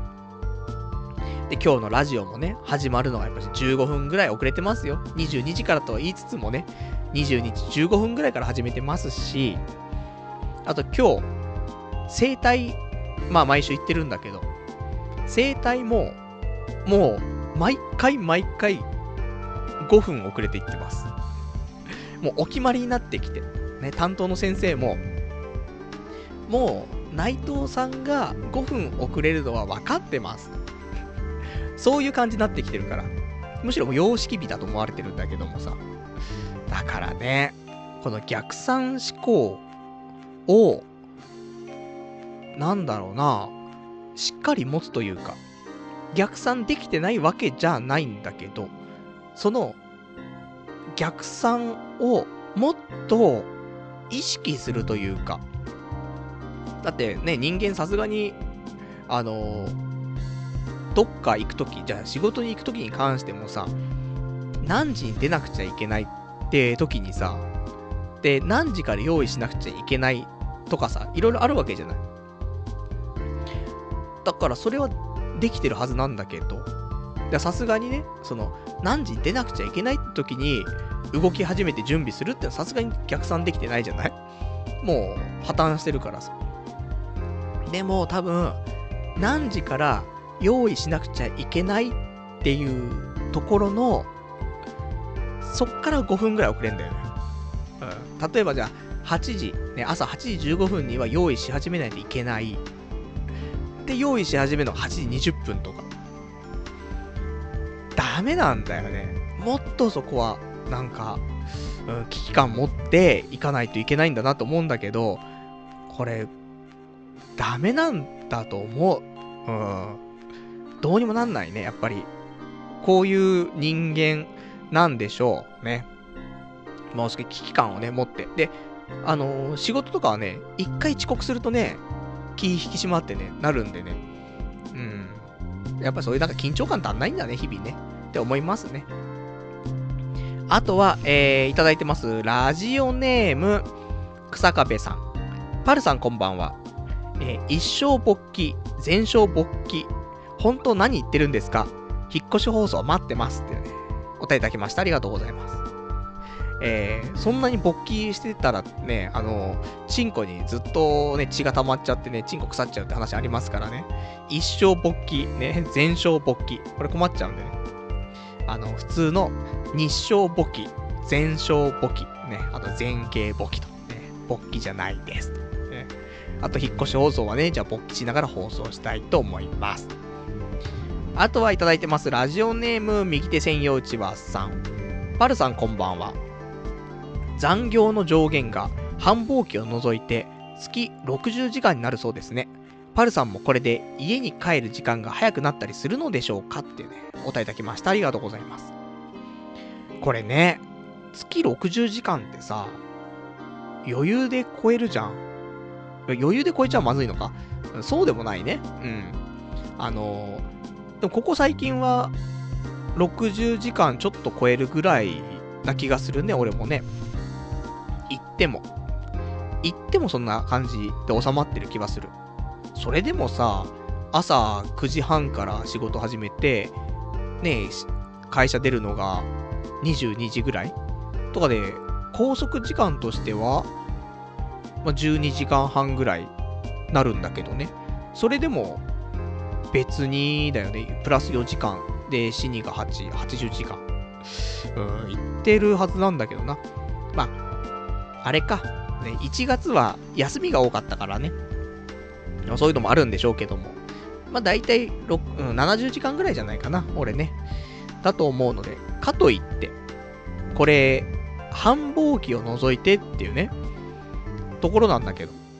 繁忙期ってじゃあ誰が決めんの？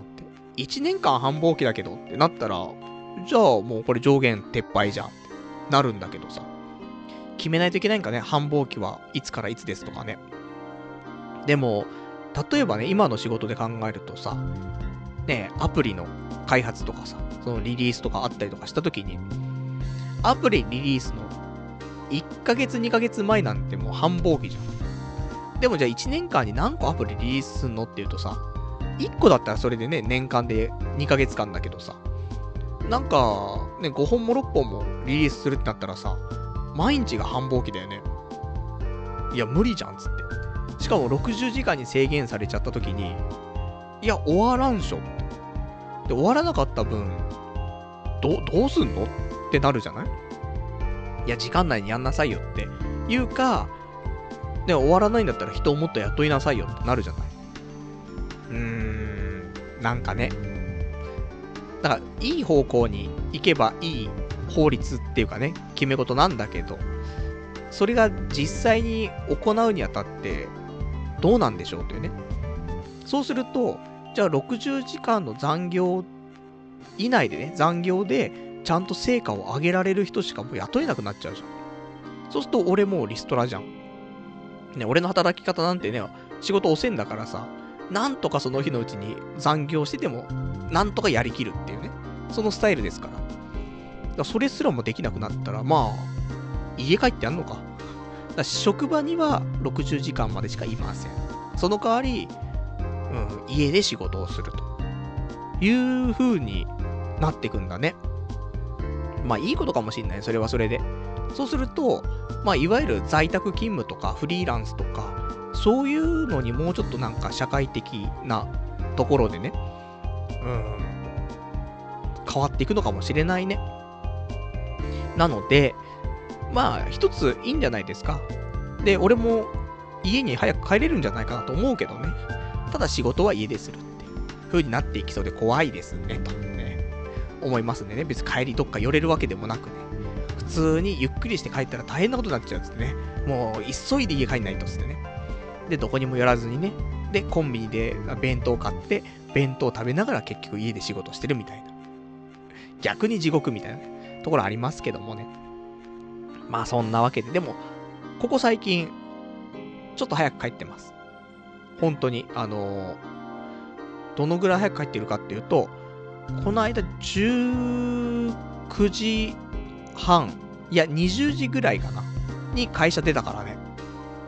はえと思って、こんな早く帰っちゃっていいんかなと。ちょっと最近ね、あの、遅かったんで、罪悪感をね、覚えてしまいましたけどもね、まあ、そこがおかしいんだぞというところでね、できる限り20時には、ね、仕事を終わらせて、まあ家にね、着けるように。家に着くのが21時ぐらい。とかだとね、アニメ見て、そしてマラソンして、で、お風呂入りながら勉強して、で、またアニメ見て寝るとか。で、あとはね、ラジオの新しいのを作ったりとか、Mac 触ったりとか、でできるから、ちょっとなんかそんな感じでね、9時ぐらいに家帰れると、なんか平日ね、婚活して週末に向けてとかね、できるので、ちょっとありがたいなと思ってますんでね、今年はそんな風にね、ちょっとライフワークバランスみたいな、その辺もね、考えて取り組んでいきたいなと思っておりますと。じゃあ、あといただいてます。ラジオネーム378番さん。YouTube がっつりやってマネタイズしようぜ。顔出ししてるし、失うものはないだろってね、答えいただきました。ありがとうございます。全く失うものがないね。うん。なので、YouTube、いいよね。マネタイズするにあたってよ。マネタイズって言葉大丈夫？あの、本当に今の職場来るまでマネタイズってってね、プゲラーって笑ったんだけど、まあ普通に今使ってますし、ね、あの違和感ないんだけどさ、そのマネタイズ、まあいわゆる、えー、お金を生むと、ね、いう風にしていこうということなんだけど、さっき言った、例えば LINE ライブとか、ツイキャス、で、ニコ生、で、YouTube とかいろいろ考えたときに、生配信するにあたって、一番マネタイズしやすいのっていうと、やっぱ YouTube な気はするんだよね。ニコ生とかもさ、チャンネルとか作れればさ、ね、有料チャンネルの方で稼ぐこともできると思うんだけど、それってちょっと現実的かっていうと、そうでもないよね。まあ、それこそ本当に一部というかさ、の感じはするんだよ。ただ YouTube は、小銭は稼げる気はするんだよね。で、ちゃんとあの、Google のさ、広告とかの連携もしてあるからさ。なのでちょっと YouTube 少しやっていこうかな。最近ね、ちゃんと YouTube 見てるしさ。そういう意味では、これでマネタイズ、ね、顔出ししてるし、うん、いいかもしれないね。このパルナイトスタジオからね、YouTube で生放送でお送りしてもいいじゃない。そしたら、ネトラジ、ネトラジやめる？で、ネトラジじゃなくて YouTube で放送して、その音源をポッドキャストで配信？こっちかな？ネトラジ、いやいやいやいや、ねこうやってお世話になってますから、ずっとね、ネットラジで。ただ、思うところは、Mac で、その、MP3 にエンコードができないから、ネットラジできないんだよっていうね。もううまくできないから、それできなかったら、ネトラジじゃなくて YouTube じゃないか？ね。そういう切り替えのタイミングってことを神様が教えてくれているのかもしんない。うまく。さっきのレイムオーディオエンコーダーが入れられないっていうことはね。そんな風に思ってます。ね、ちょっとやっていきたいですね。あとは、えー、他のお便り等々ありますが、えー、その前にちょっと私、他のお話ししておきましょうか。えー、他のお話なんですけどもね、そう、まあ、今期の2017年のアニメの話は、えー、まだしないんですけどもね、大体もう1話見終わってて、もう2話とか3話とか見てるんで、もうその辺の、ね、順位というか、評価はもうできる状況ではあるんだけど、まあ、とはいえ、なんか、うん、まとめていないのでね、ちょっと喋れないかなと思ってるんですけども、えー、そんな中、今期じゃないんだけど、今年の夏に放送されるアニメなんだけどさ、ちょっとびっくりしちゃって、テレビ見ててさ、その CM 流れてさ、お、マジでアニメ化かと思って。昔俺がおすすめした漫画がね、あったんだけど、ボールルームへようこそっていう社交ダンスのあの漫画なんだけど、これ夏アニメ化されるらしいぞ。ちょっと嬉しいね。ウキウキするけど、うん、どうなんだろうね。なんか、うまく映像化できるのかっていうね。その躍動感とか。あとなんか声優さんとか、どうなるのかなとかね。ちょっと心配になっちゃうところはあるんだけど、えー、楽しみだなっていうのが今週ちょっと思いました。ね。よかったらボールルームへようこそ。あの漫画版もとてもね、素敵なので。今だって本当に楽しみな漫画は、ボールルームへようこそとか、まあ、あとはね、あのー、普通に習慣で読んでるやつはいっぱいあるけど、普通に単行本とかで楽しみにしてるのは、逆にそのぐらいなんじゃないかと、ね、思ってますから。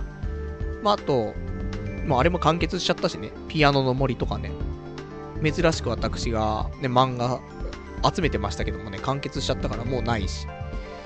うーん、そうだね。最近だと、うん、そのぐらいかなとちょっと思ってますんでね。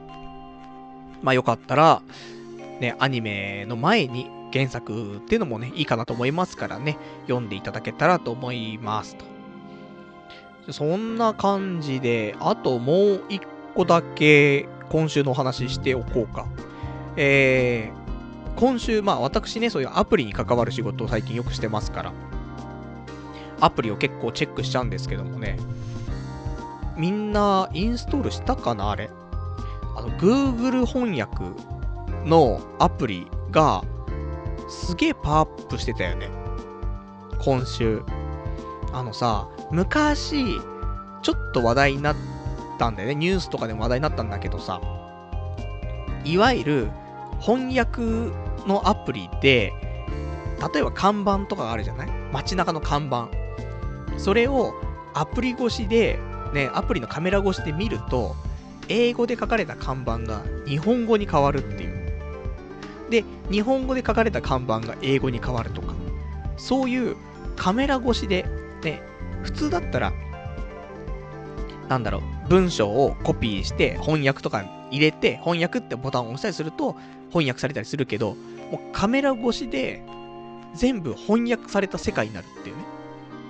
そういうのが昔一回ね、技術的に話題になったんだけど、それが多分今週からなのかちょっとわかりませんけどもね、あのー、Google 翻訳の方でちゃんと見れるようになりましてね。いや、すごいなと思って。なんで、例えば、英語で書かれている、なんか商品とかパッケージとかあったら、それをカメラ越しで見ると、日本語で表示されたりするんだよね。で、あの、日本語で書かれてるやつも、その、まあ、英訳なのか和訳なのかって選べるんだけど、見ると、日本語は英語、英語は日本語にちゃんと変わるんだよ。いや、すげえなと思って。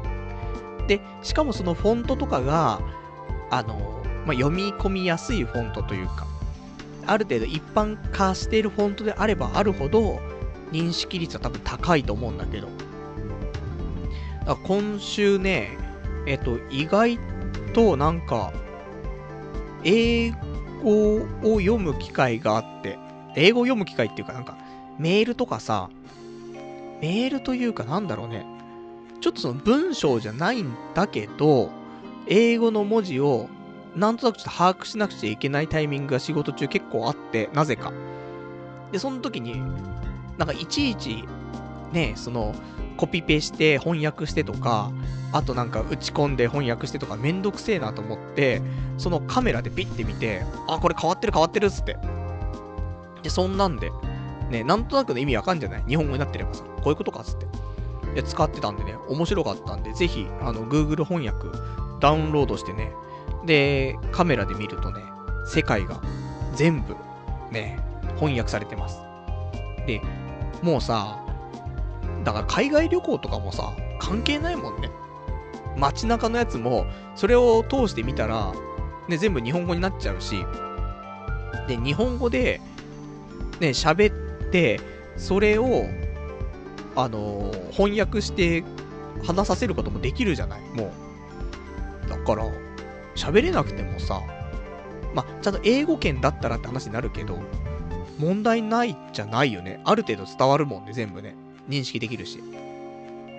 だからこれが、あの、今はね、スマホで全部認識させてるけどさ、本当今度、メガネと一体化したようなね、Google グラスとかさ、そういうのがうまくね、表示とかもできるようになったらさ、もう、すごいよね。世界が変わっちゃうなと思って。まあ、今だとね、あの VR グラスみたいなでっかいやつをつけてね、それ越しでね、世界を見ればみたいな感じになるかもしれないけど、それでもすごいんだけどさ、なんか、前にね、一回あの、ポケモン GO がリリースされた時、日本中が異常な感じになった時の熱狂っぷりというか、あ、なんかすげえ世界が一歩進んだなって思った瞬間があったけど、まあ、そこまでのインパクトはないにしろ、ね、なんか、世界中もどこを見ても、ね、日本中どこを見ても、全部英語にできる。で、英語のやつは全部日本語にできるっていう、そういうツールが、この手の中にあるっていうことが、なんか、すげえなーと思って、またなんか、一つ時代というかさ、うん、一つの、なんか技術というかね、進歩っていうのを目の当たりにしたなと。ね、そんな風に今週ちょっと思いました。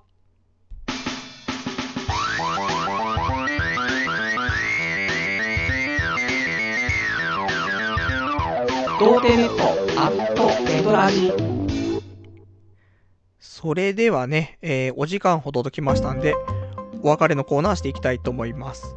で、お別れのコーナーはね、えー、今日お話できなかったこととかね、あと読めなかったお便りなんかをね、ご紹介していきたいと思うんですけども、えー、1個お便りいただいております。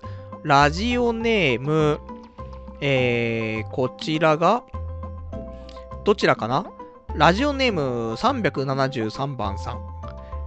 今回の配信聞いてて思ったのですが、お別れのコーナーとそれ以外の違いがわからないです。はじめはパルさんの今週あった話とリスナーからのお便りを読んで、お別れのコーナーでは話しきれなかった話とリスナーからのお便りを読む、分ける必要性あるのかなと聞いていました。他のコーナー挟むならなんとなくわかるのですが、っていうね、お便りいただきました。ありがとうございます。同じだよね。まあ、同じなんだけど、まあ、一応、そろそろ終わりですよっていう、そういう通達っていうのと、あとは、えー、こっから先は、その、俺の喋りたいことでの長話ではないよってことよ。だから、今週あった話とか、ね、えー、前半で、まあ、好き勝手喋った上で、喋りきれなかったやつを、まあ、お別れのコーナーでは、ちょこっとだけお話ししていくっていうね、スタイル。なので、まあ、で昔はね、やっぱりお別れのコーナー始めて少し経ったら終わっていたってのあったんだけどさ、今お別れのコーナー始まってね、もう1時間とかやったりするからね、それじゃ意味ないよねって思っちゃうから。やはりね、お別れのコーナー、まあ、これからあと30分、ね、やって、で、今日も終わるかなと。ね、そんな感じで、ちょっと時間とかの告知というかね、そういう意味合いもあってまだ続けてますから、もう少しね、お別れのコーナーとして成り立つような感じでね、やっていければなとは、ちょっと思っております。じゃあ、あとね、いただいてます、えー、ラジオネーム381番さん。研究しているわけじゃないんだから、開発だけだったら時間内に行けるだろう。会議減らして、即断即決で進めようぜっていうね、お便りいただきました。ありがとうございます。まあ、即断即決。ね、さっきのあの、時間ね、残業時間60時間以内にっていう話なんだけどさ、まあ、会議は長いね、って思う。でも、必要な会議もあるんだよねって。その、実際の仕事に結びつく会議。これは別に毎日毎日ね、あの時間確保してやっていくべきなところだからさ、必要なんだけど、まあ、いらないのはあるもんね、結構ね。結局この1時間何だったんだろうみたいな会議はたまにあるけど。でもね、やっぱり俺効率が良くないからさ、60時間の残業って1日2時間、1日3時間の残業か。まあでもそんなもんだな。1日3時間ぐらいの残業で終わんない仕事は結構きついよね。で、あと、ね、週に1回、あの、農残業デーとかあったらさ、でそれこそ1日3.5時間ぐらい残業もできるんだよね。だからまあまあ、目安としてはいいのかもしんないね、60時間。で、なんとかね、その間に終わらせましょうよというね、方向で頑張ればいいのかなと思いますから。まあでも開発だけでもさ、じゃ開発で終わりじゃないじゃない。運営だからさ。ね、リリースしたアプリを、さあ、潰さないように頑張りましょうというところだからさ。なんか軌道に乗るまではさ、無限なんだよね、やることなんて。で、やること無限、かつ、えー、なんだ、手探りなんだよね。だって、軌道に乗せられる方法が分かってんだったらさ、すぐ乗っちゃうんだけどさ、それ分かんないわけじゃん。手探りだからこそ軌道に乗ってないわけだから。なので、うん、いろいろ調べて、会議して、試して、うまくいかなくて、ね、繰り返しじゃない？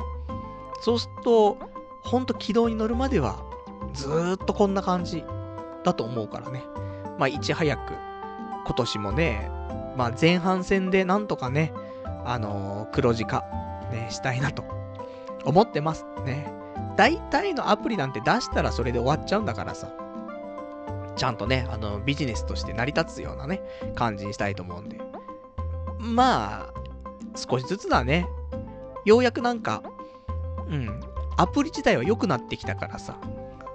なので、こっから、ね、使われるサービスにしつつ、ね、さらにマネタイズと、ね、いうところはね、ちゃんと意識してやっていきたいなと、そんな風に思っておりますよと。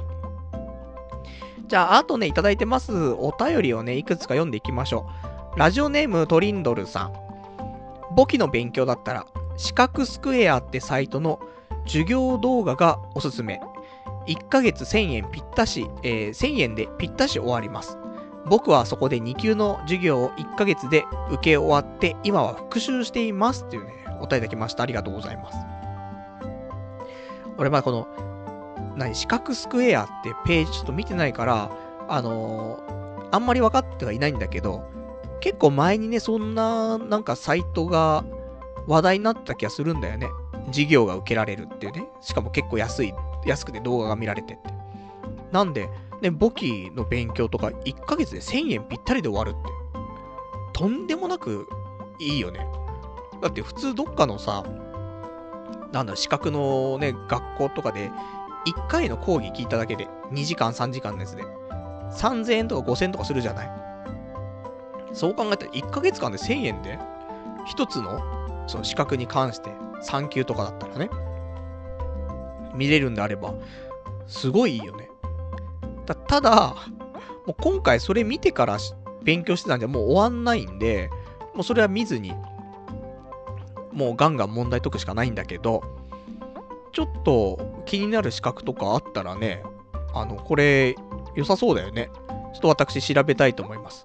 皆さんもちょっとこの四角スクエア、意外と使ってる人いるかもしんないね。あのー、ちょっと知らなかったよなんていう人いたらね、一回見てもらうと、もしかしたらいい、ね、サービスかもしれないんでね、チェックしていただきたいと、ね、思っておりますと。じゃあ、あとね、いただいてますお便りなんですけど、えー、どれかしら。ね、結構いただいていたんだよね。まだ読めてないですけど、ラジオネーム、いいですね。たまにはこういうの読みましょう。ラジオネームパンパンパンダさん。なんか最近、一生懸命自分をアピールしているの、寒すぎるよ。バカみたいってね。お便りいただきました。ありがとうございます。あのー、ね、最近、結構ね、ずっと、ボディーブローになるようなね、お便りいただいてましたけどね、えー、ようやくちょっと落ち着いてきたかなと思ってるんですけどもね、やっぱり、これ、煽ってるわけじゃないんだけど、こう、落ち着きすぎちゃうと、ね、俺のことを賛成してくれる人しかいないと、それはそれで、なんか、いいのかななんてね、思っちゃうところはあるのでね、こういうちょっとね、バカみたいというお便りもね、たまにはないと、うん、なんか気が引き締まらないのかもしれないですけど、まあなきゃないでいいんですけどね。なので、あのー、まあこういうお便りもね、もしあれば送っていただいたらね、あの目の方は通しておりますんでね、あの読むかどうかわかりませんけども。で、そんなんでね、いただいたのが、まあなんか最近ね、一生懸命自分アピールしてるの寒すぎると。バカみたいと。ね、いうお話なんだけど。いや、しょうがないと思うのよ。あの、パルはね、ゴミだ、クソだって言われるわけじゃない。そしたらさ、いやいやと。ね、俺もやってるってっていう話をせざるを得ないじゃない。そうなんです。俺ゴミなんで何にもやってないんですとは言えないじゃない。やっぱり、ね、事故を保つためにはさ、多少虚勢を張るわけじゃない。で、で、虚勢はなんかね、嘘を言ってるわけじゃなくて、真実しか言ってないわけじゃん。だから、まあ、別にってところだと思うんだけど、そのね、俺にそうやっていっぱいアピールさせてたのは、あのー、あの頃のね、えー、辛いお便りをね、送ってくれたリスナーのみんな、ね、君たちのせいだからね、ね、もう、この件に関してだけは俺はもう、あのー、人のせいにしていくスタイルでね、いきますけどもね、そのせいで、俺は自分をアピールせざるを得なかったんだよね。じゃあこれからはお前、じゃあ、そういうお便り来ないからアピールしないんだなっていうと、いや、そういうわけではないんですけどっていうね、アピールはしますけどっていうね。来月も六本木ヒルズでね、なんかちょっと懇親会ありますけども、そういうのをアピールしてきますよ。まあいいじゃないね。うん、まあまあ、あの俺も頑張って生きてるよという話でもあるし、あとは、あの30も5歳ぐらいの、34とかこの時に、1年間無職をしていて、そっから復帰した人間でも、多少なりとも頑張ると、こんな感じにはなるよっていうのを、みんなに伝えることで、今、なんかくすぶってどうにもなんない人、いると思うんだよね。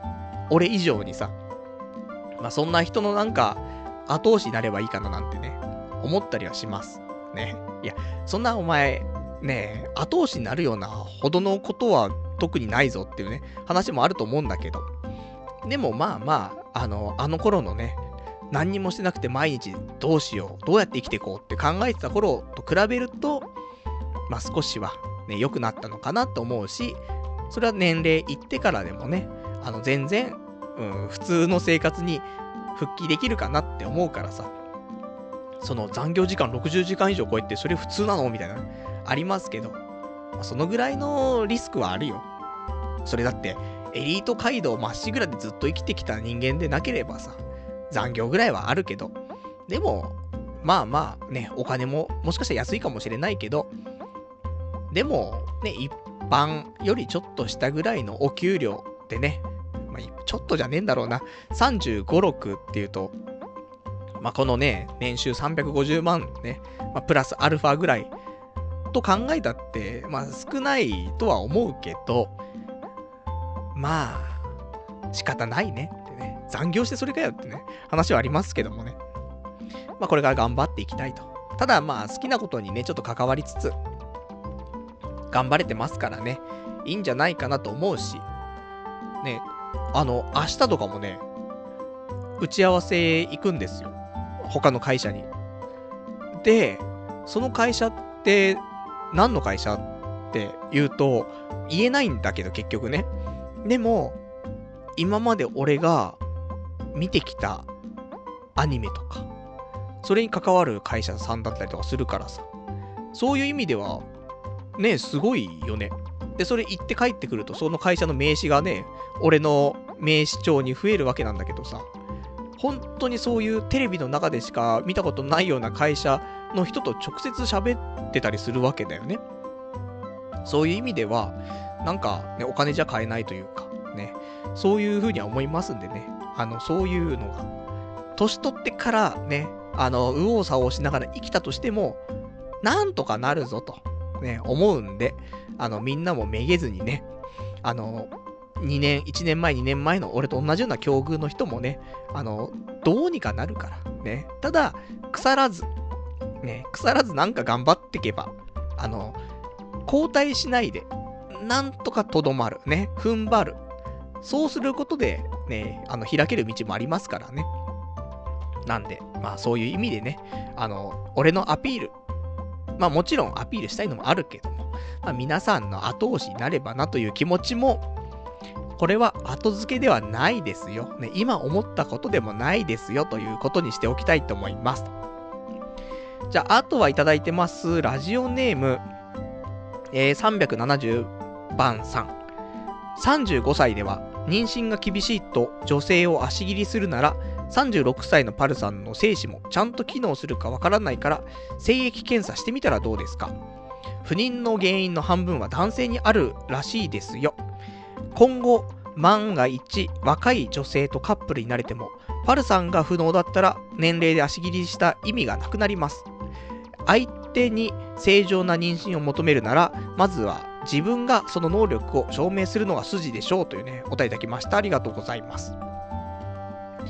まあ、こちらね、たまに話しますけども、まあ、妊娠とかもあるからさ、女性の年齢ってね、何歳ぐらい求めるのって話なんだけど、まあ、35も超えてくると、ちょっと妊娠とかもね、もしかしたら難しいとかね、いう話もあってということで、まあ、少し若めのね、まあ、若めといってもまあ34以下とか、ね、その辺を考えてはいるんだけども、ね、あのであれば、ね、パルさんの精子も、ね、36なんだから、ね、ちゃんと機能するかどうかわかんないんだから、それ、確認しとくのが筋でしょうよと、ね、いう話なんだけど、あの、妊娠しやすい、しにくいとか、ね、その辺ももちろんあるけど、これはもう本当にお互い一緒よ。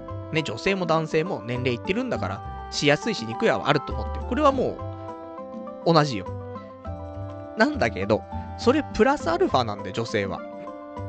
やっぱり、その、母体に危険があるというか、それが、あの、一回、あの、出産とかを経験してる人が30も後半で、ね、2度目の出産とかであれば、そこまで危険じゃないという話だではあるんだけど、最初の出産が30も後半になってくると、危険なんだよね。妊娠するしないじゃなくて。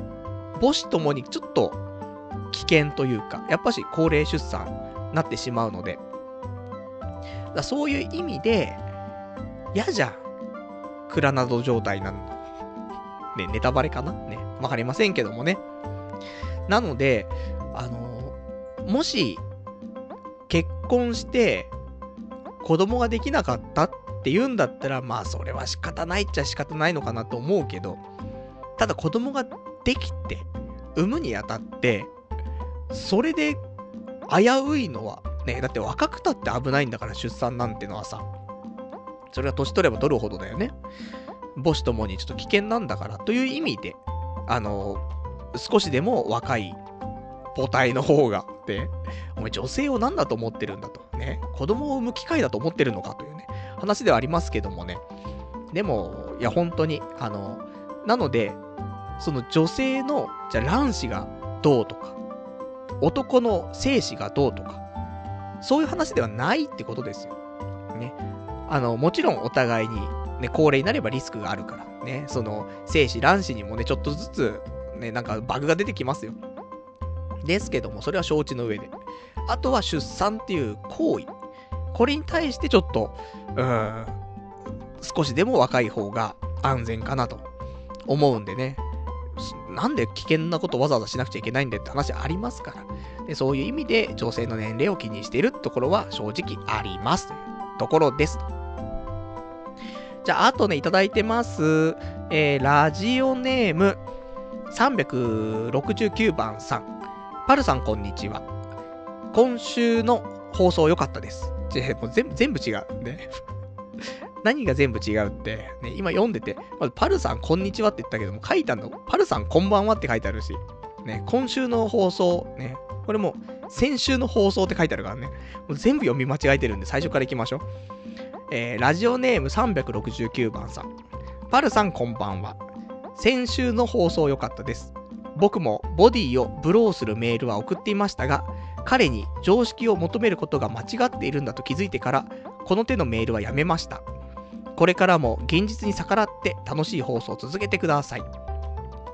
僕的には、パルさんが強気な発言をした直後に、やばいこと言っちゃったなぁと明らかに動揺して言葉が泳ぐところがツボなので、たまには強気発言もしてくださいというね、お答えいただきました。ありがとうございます。そうだね、なんか、強気な発言しちゃった後はね、ちょっと、うん、言わなきゃよかったかななんてね、言う時もね、あります。でも、最近少なくなった気がするよね。やばいことあんま言わなくなった気がする。ね。で、直前にね、あの、女は子供を産む機会とかね、言い始めてますけどもね、俺が言った言葉じゃないしね。ね、他の偉い人が言った言葉だからね、仕方ないなと思いますけどもね。まあでも、ね、強気な発言、ね、しちゃう時はある。で、その時は、ちょっと、ね、言っちゃったなって思うけど、でも、少なからず自分のね、中から出てきた言葉を言ってるわけだから、その言葉に、ね、多少の誇張はあったとしても、ね、嘘はないんだよね。なので、ね、絶対、言葉に発した時点で、それ、実はそんなこと思ってませんでしたってことは絶対ないわけであってさ。だからそれはもう、言ったらその責任はね、負うという。ね。ただ、言い過ぎちゃう時もあるからね、なんかね。うん。それはちょっと気をつけないといけないなと思いますね。その時はやっぱしね、あの、あたふたね、したいなと、そんな風に思っております。あとはラジオネーム29歳、童貞清掃員さん。パルさんこんばんは。第422回を聞きました。引っ越し先の候補、笹塚があるんですね。そこにはオードリーの若林さんが行ったキャバクラやカフェがあるので探し、探し出してください。でも最近はラジオ聞いてないんですね。マチコンは2人参加が多いので厳しいです。私は誘う人がいません。なので今年30に、えー30歳になりますし、渋っていられないので、1人参加に挑戦しようかと思ってます。近くにフットサル場が 2,、え2カ所あり、そこでフットサルコンも開催されているので参加しようと思っています。えー423回聞くの楽しみです。寒さに気をつけて生活してくださいね。それでは、というお便りいただきました。ありがとうございます。そうね、引っ越し先、笹塚。ね。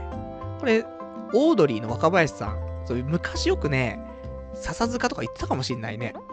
で、ね、深夜のカフェで、マック開いて、なんかネタ書いてたとか言ってたな。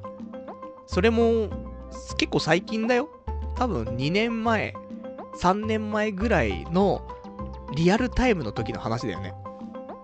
その、オードリーが売れ出して、じゃ、もう売れ出す前の話とかじゃなくて、あの、2年前、3年前のオードリーの生活の中として、普通に若林さんがカフェで、ね、深夜のカフェで、なんか、原稿を売ってるとか、ね、そんなの話してたからね、マックで。ね、同じ感じになりそうだね。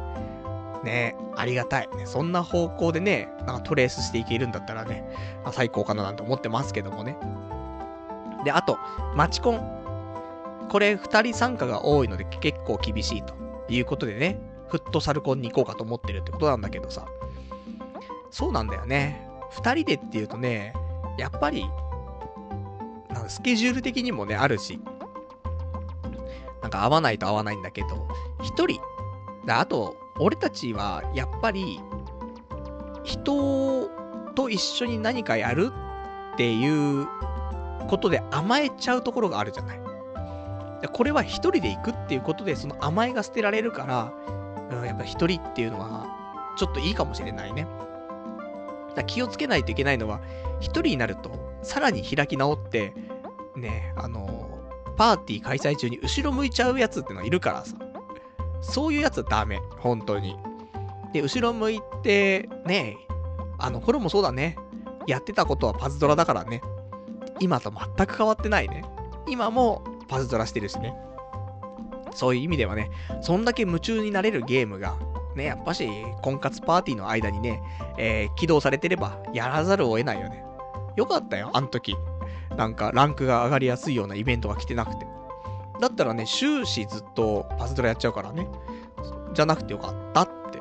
ね、もういい加減にね、ちゃんとそういうのは、大丈夫な人間になりなさいよってね、思いますけどもね。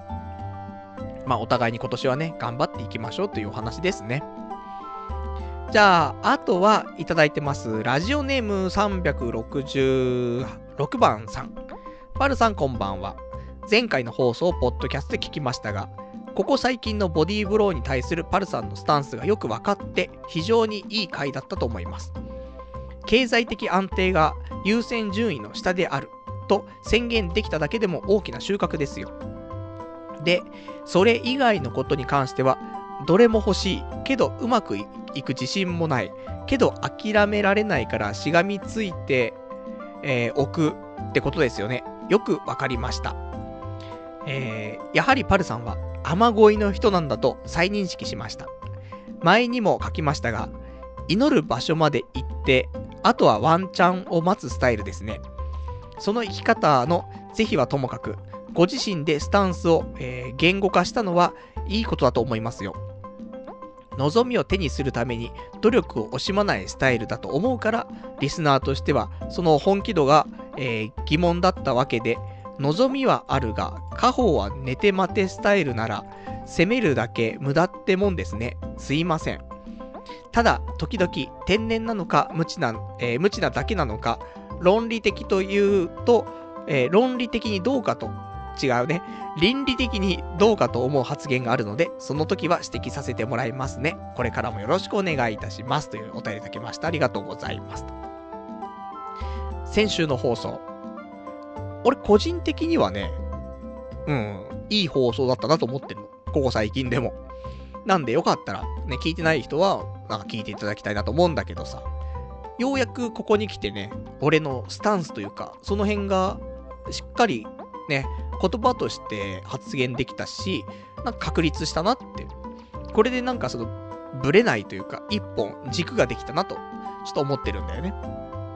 なんでちょっと定期的にあの回を聞き直すっていうことで、俺もなんかブレないようにできるのかなちょっと思ってはいるんですけどもね。まああの、そのブレないね、軸っていうのもなんかゴミみたいな軸なんだけどさ、人間としてどうかななんて思ったりはするんだけど。で、まあそんなんでね、あの、でも結局、ね、皆さん、スタンス分かってもらえたかと思いますけども、結局、雨乞いと、ね、祈るところまでは行って、あとワンチャン待つスタイルっていうね。これですよ、結局。だからなんか、自らアグレッシブに取りに行くっていうスタイルではなく、うん、一応アグレッシブに取りに行く準備は完了してますみたいな。でも、取りには行きません、みたいな。であとは、だからもうね、だね、木にリンゴがなってます。ね、で、ね、片、片方の人は木に登ってって、で、リンゴを掴みますと。で、取ってね、勝ち取るわけなんだけど、俺は、木に登る準備はできてます。その筋力もね、ちゃんとしてあります。登ってあと取りに行くだけなんだけども、うん、一応いつでも登れる。そして、さらに、リンゴの真下でリンゴが落ちてくるのを待ってるっていうね。自分からは取りに行かないっていうね。ただ取りに行けますよと。あと、あの、落ちてきた時も拾えますよみたいな。それもう、いつだよみたいなね。そのリンゴ、ね、腐っちゃうぞってね、ありますけどもね。でもそのスタイルなんだね、やっぱりね。ただもう、うーん、何か大きな変化がない限り、変わらないスタンスだよね、これね。多分もうその、そういう性格だから、何か、うん、あるか、ね。そういう時じゃないと変われないと思うけどさ。もう人間そうそう性格変わらないからさ。ただ、生きてると、ここは、なんか閉めるところ閉めないと、ダメだぞっていうタイミングってあるじゃん。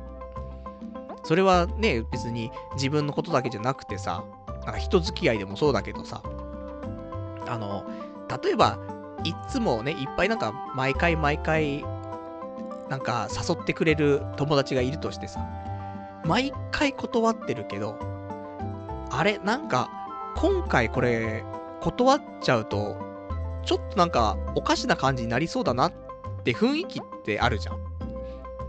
そういう時は、なんか、ね、いつも誘ってくれて断ってるんだけど、参加したりとかさ。そういうのは察知結構できるんだよね、俺ね。だそういうので、人生でもそういうのがあるの。で、今回の、その、直近で言うと、やっぱりこの転職ってやつ。これは、やっぱりここ、絶対なんかズルズルいっておかしくなっちゃうから、ここで絶対決めないといけないとか、あと、仕事始めてちょっと辛いけど、ここで辞めたら本当にやばいとか、ね。まあそんなのはまあみんなも分かってると思うけどもさ。あのー、まあ俺も多少なりともそこはね、ちゃんと分かるかなとは思うし。ね、人のことはよくわかるけど、自分のことってなかなか分かりづらいけど、本当の肝の肝、な肝っていうか、ここだけは外しちゃまずいっていうタイミングっていうのは、やっぱしね、感じるからさ。そういう時がない限りは、雨乞いだよね。うん、だから雨乞いスタイルでもさ、人生やってけちゃうじゃん。それ良くないよね。なんか、結局今日ずっとなんか話してたけど、いろんなことがさ、結局この日本で生きるっていうことだとさ、やってけちゃうんだよね。ただそのやってけるだけであって、じゃあそれが充実した日々なのかとか、もし夢があったらそれが叶うのかとか、そう言ったら全く叶わないし、充実もしないんだけど、命を全うするっていうところだけで言えば、なんか普通に生きてれば達成できちゃうんだよね、気づけば。それ、でも、自分に甘、甘いというか、あと目標を持てないとか、そうなっちゃうと結局ずるずる、ね、気づけば40、50になっちゃうと。でも別に、ね、毎日普通に働いて、で、アニメ見て、で、たまに勉強して、週末友達と飲んで、で、もう本当に20年、30年、無限だよね、こんなのね。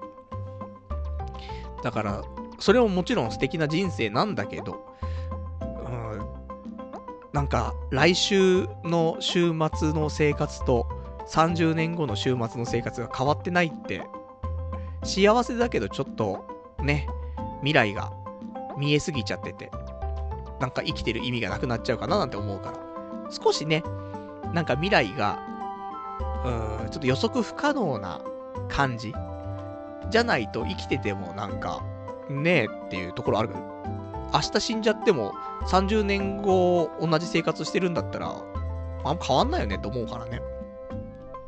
まあ、気持ち程度のね、なんか不確定要素とかが日々にね、盛り込まれてると、面白くなってくるのかななんてね、ちょっと思ったりはするんだけど、でも今は、雨乞いスタイルで、ね、行きたいと思うんで、まあ本当に肝の部分になったらね、えー、雨声スタイルからね、自らアグレッシブ行くスタイルにね、変わっていけたらなと思っておりますよと。じゃあ、あといただいてますお便り。ラジオネーム羊ガエル水族館さん。悪い意味で吹っ切れてるから、それは俺のせいじゃないぞ。ね、リスナーが悪い。一皮むけちゃいました。それはもう君たちリスナーのせい。好き勝手やらせていただきましょう。お便り来てますが、読みません。もうめんどくせえなってなってますんで。また、えー、また何か悟ったような逆ギレ口調で開き直るパル内藤だが、それを一言、えー、一語一句逃さず、鬼の形相で閻魔帳に書き記す閻魔大王。地獄行きリストには、すでに内藤の二文字が刻まれている。かっこ、その隣には、心屋の二文字。ヘル内藤に迫る裁きの鉄槌。裁判の日は近いっていうね。えー、お便りいただきました。ありがとうございます。あの、もう、閻魔大王出すのやめてもらっていいですか？ね閻魔大王とかって言われた日、本当に何回言ったんだっていうぐらいね、しつこく言ってましたけどもね。いや、言わなくてもいいじゃんって思ったよ。だって、今生きてる人間に対して言うんだったらまだね、そういうボディはいいけどさ、もう死んだ後もお前はみたいな感じなわけじゃない？閻魔大王出すってことはさ。そんな輪廻転生的なところまでさ、なんかボディ食らってたんじゃ、ね、一生解放されないから、それ言っちゃ良くないよって、私思いましたけどもね。そんなわけで、閻魔大王は今ね、内藤と心屋のね、2文字をね、閻魔帳に書いてるらしいんでね、まあ、それ気をつけたいなと、ね、思いますけども。全然でもね、そんな問題ないですよ。先週の放送もね、好き勝手やりますよ、つってね、お便りも読みませんよ、とか言ってね。でも、スタンスは、ね、あの、嫌いな人は聞かないでね、じゃないんだからね。それも先週言いましたけど。あの、いろんな人に聞いてほしい。ただ、受け付けないんだったら仕方ねえなっていう。とはいえ、できたら聞いてほしい。ね。こういうことだからね。嫌なら聞くな。そういう話じゃないんだよ。嫌でも聞いてくれなんだよ。ただ、受け付けないんだったら、まあ仕方ねえなっていうね、ところで。まあ、いつか戻ってきた時にも変わらずやってますんで、ね、よかったら聞いてね、と、ね、いうところでございますよ、と。ね、閻魔大王はもう勘弁してください、と、ね。あとはいただいてます。ラジオネーム、岡本さん。パルさんは走る、かっこ、ランニングのことを、いつもマラソンすると言ってますが、なぜなんでしょうか？マラソンとは42.195キロを走ることなのではというね、えー、お便りいただきました。ありがとうございます。意外と、ここのね、区別が俺もついていなくて、その、ランニング、マラソン、あとジョギング、あと言ったらまあ持久走とかね、ありますけど、長距離、ね、よくわかんないけど、どれが正しいの？って、まあ、カタカナで考えれば、ね、英語で考えれば、ジョギング、ランニング、マラソン。でも、マラソンって42.195キロのことかっていうと、でもそうなんだね。ハーフマラソンっていうもんね。マラソンイコール42.195キロっていう定義はできるね。ということは、あのー、4分の1マラソン的な、ね、ところなんだと思うんだよね、日々ね。まあ、10キロいかないぐらいだけどもさ。まあ、今週もあのマラソンはしまして。結構、調子いいんだよね。なので、これからもマラソンの話出ると思うので、ここでちょっと、言葉のね、なんか選択だけはしといた方がいいのかなと思いますけども。だマラソンではないんじゃないの？例えば、今週は7キロか8キロぐらい走ったんだよね。まあ、週に1回しか走ってないんだけどさ。まあ、続いてますよと。でも8キロだったら、ランニングなんじゃないのっていう話なんだけど。でも、これ、マラソンが最終的にあれば、マラソンでいいんじゃないの？まあ、言ったらさ、イメージよ。ジョギングってさ、なんか、てってってってって走るぐらいの感じ。まあ、言ったら、おじさんが走ってる感じ。いや、俺じゃねえかって話なんだけど。で、ランニング。ランニングは、ジョギングと変わらないか、ちょっと上ぐらいの感じ。まあ、ちょっとおじさんが頑張って走ってるぐらい。うん、俺だな、それな。うん、ランニングかなで、マラソンはやっぱりちょっと競技として考える部分があるかなと思うんだけど、でも、まあ、近々、ね、ハーフマラソンとかはね、出たいなと思うし、で、あとマラソン競技のね、大会とかあった時にさ、一般参加枠で10キロマラソンとかってあるじゃない？だからま、10キロぐらい走るんだったら別にマラソンって言ってもいいと思うし、なんか、そうだね、おばちゃん、ね、おじちゃんおばちゃんが、ちょっと走ってます。ね、だったら、ランニングとかジョギングなんだけど、個人的に俺としては、あの、マラソンっていうポジションなんだよ、これね。なんとも言えないところですけどもね。なので俺はマラソンと表現していきますよ。あえてね。で、これはもう次のマラソンのね、そういう大会、ね、大会っていうか試合というかわかんないですけどもね。そういうのにも参加する可能性が高いですから。そういう意味ではマラソンでいいんじゃないかなと思いますんで。ね。まあ何でもいいじゃねえかって話なんだけどさ。なんで、私はマラソンと言っていきますと。あとは、いただいてます。ラジオネーム363番さん。パルさん、こんにちは。最近、パルさんが MacBook ネタばかりタラタラと話していたので、他の面白そうなポッドキャストを探してました。そこで、パルさんと近い年のポッドキャスターを見つけたので拝聴したんですけど、これがなかなか面白かったんです。俺は、おお、これはいい話してくれそうな人だと思い、その方の過去放送をちらちら聞いていたんです。ところが、発する声の音はいいのですが、聞けば聞くほど透けて見える性格や女に対する媚びの売り方、めめしさ、劣等感、卑屈さがもろに出てしまっているんです。自虐ネタで自分を、えー、して笑いを取ったりしていましたが、人柄によっては笑えないどころか、人が離れていく要因にもなり得るのだなと感じました。それと、結婚はいいものである。結婚するべきだよって、ステレオタイプな結婚観を嫌う割に結婚したいと嘆いていました。この方とパルさんをつい比較してしまいましたが、パルラジオの方が数段聞きやすいですよ。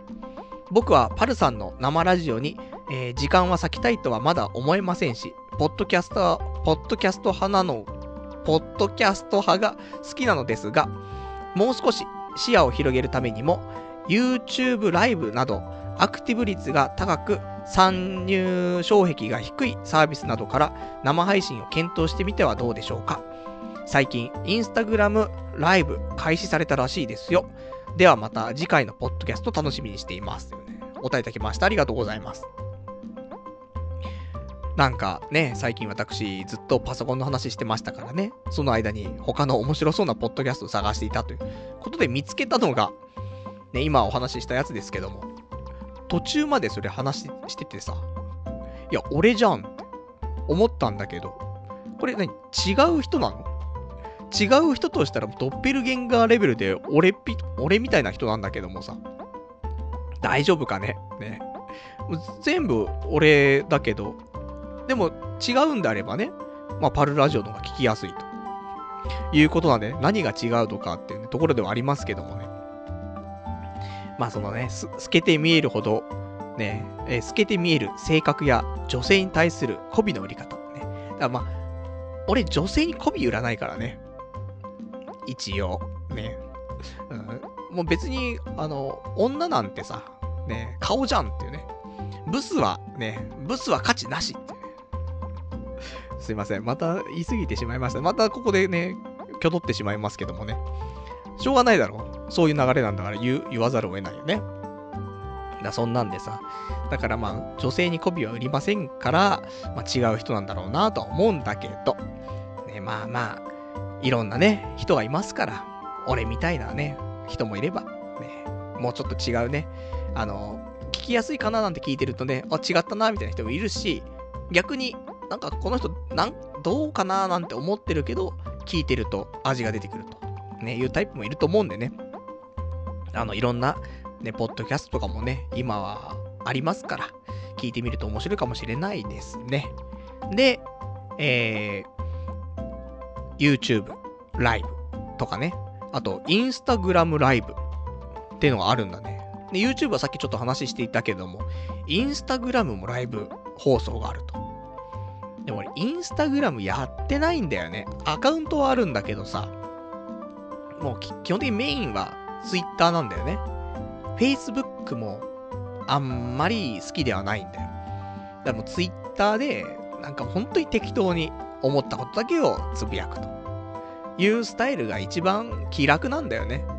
じゃないと、長い文章を書かなくちゃいけないとかなるとさ、しっかり書いちゃうんだよね。で、しっかり書いてすげえ直して、ね、昔日記サイトとかやった頃はさ、日記1個書くのやっぱし1時間2時間かかるんだよね。よくあれ毎日やってたなと思うけど。だから、ね、ツイッターぐらいの140文字ぐらいの発言がね、あの、まあ、ちょうどいいというか、っていうところはあるなと思って。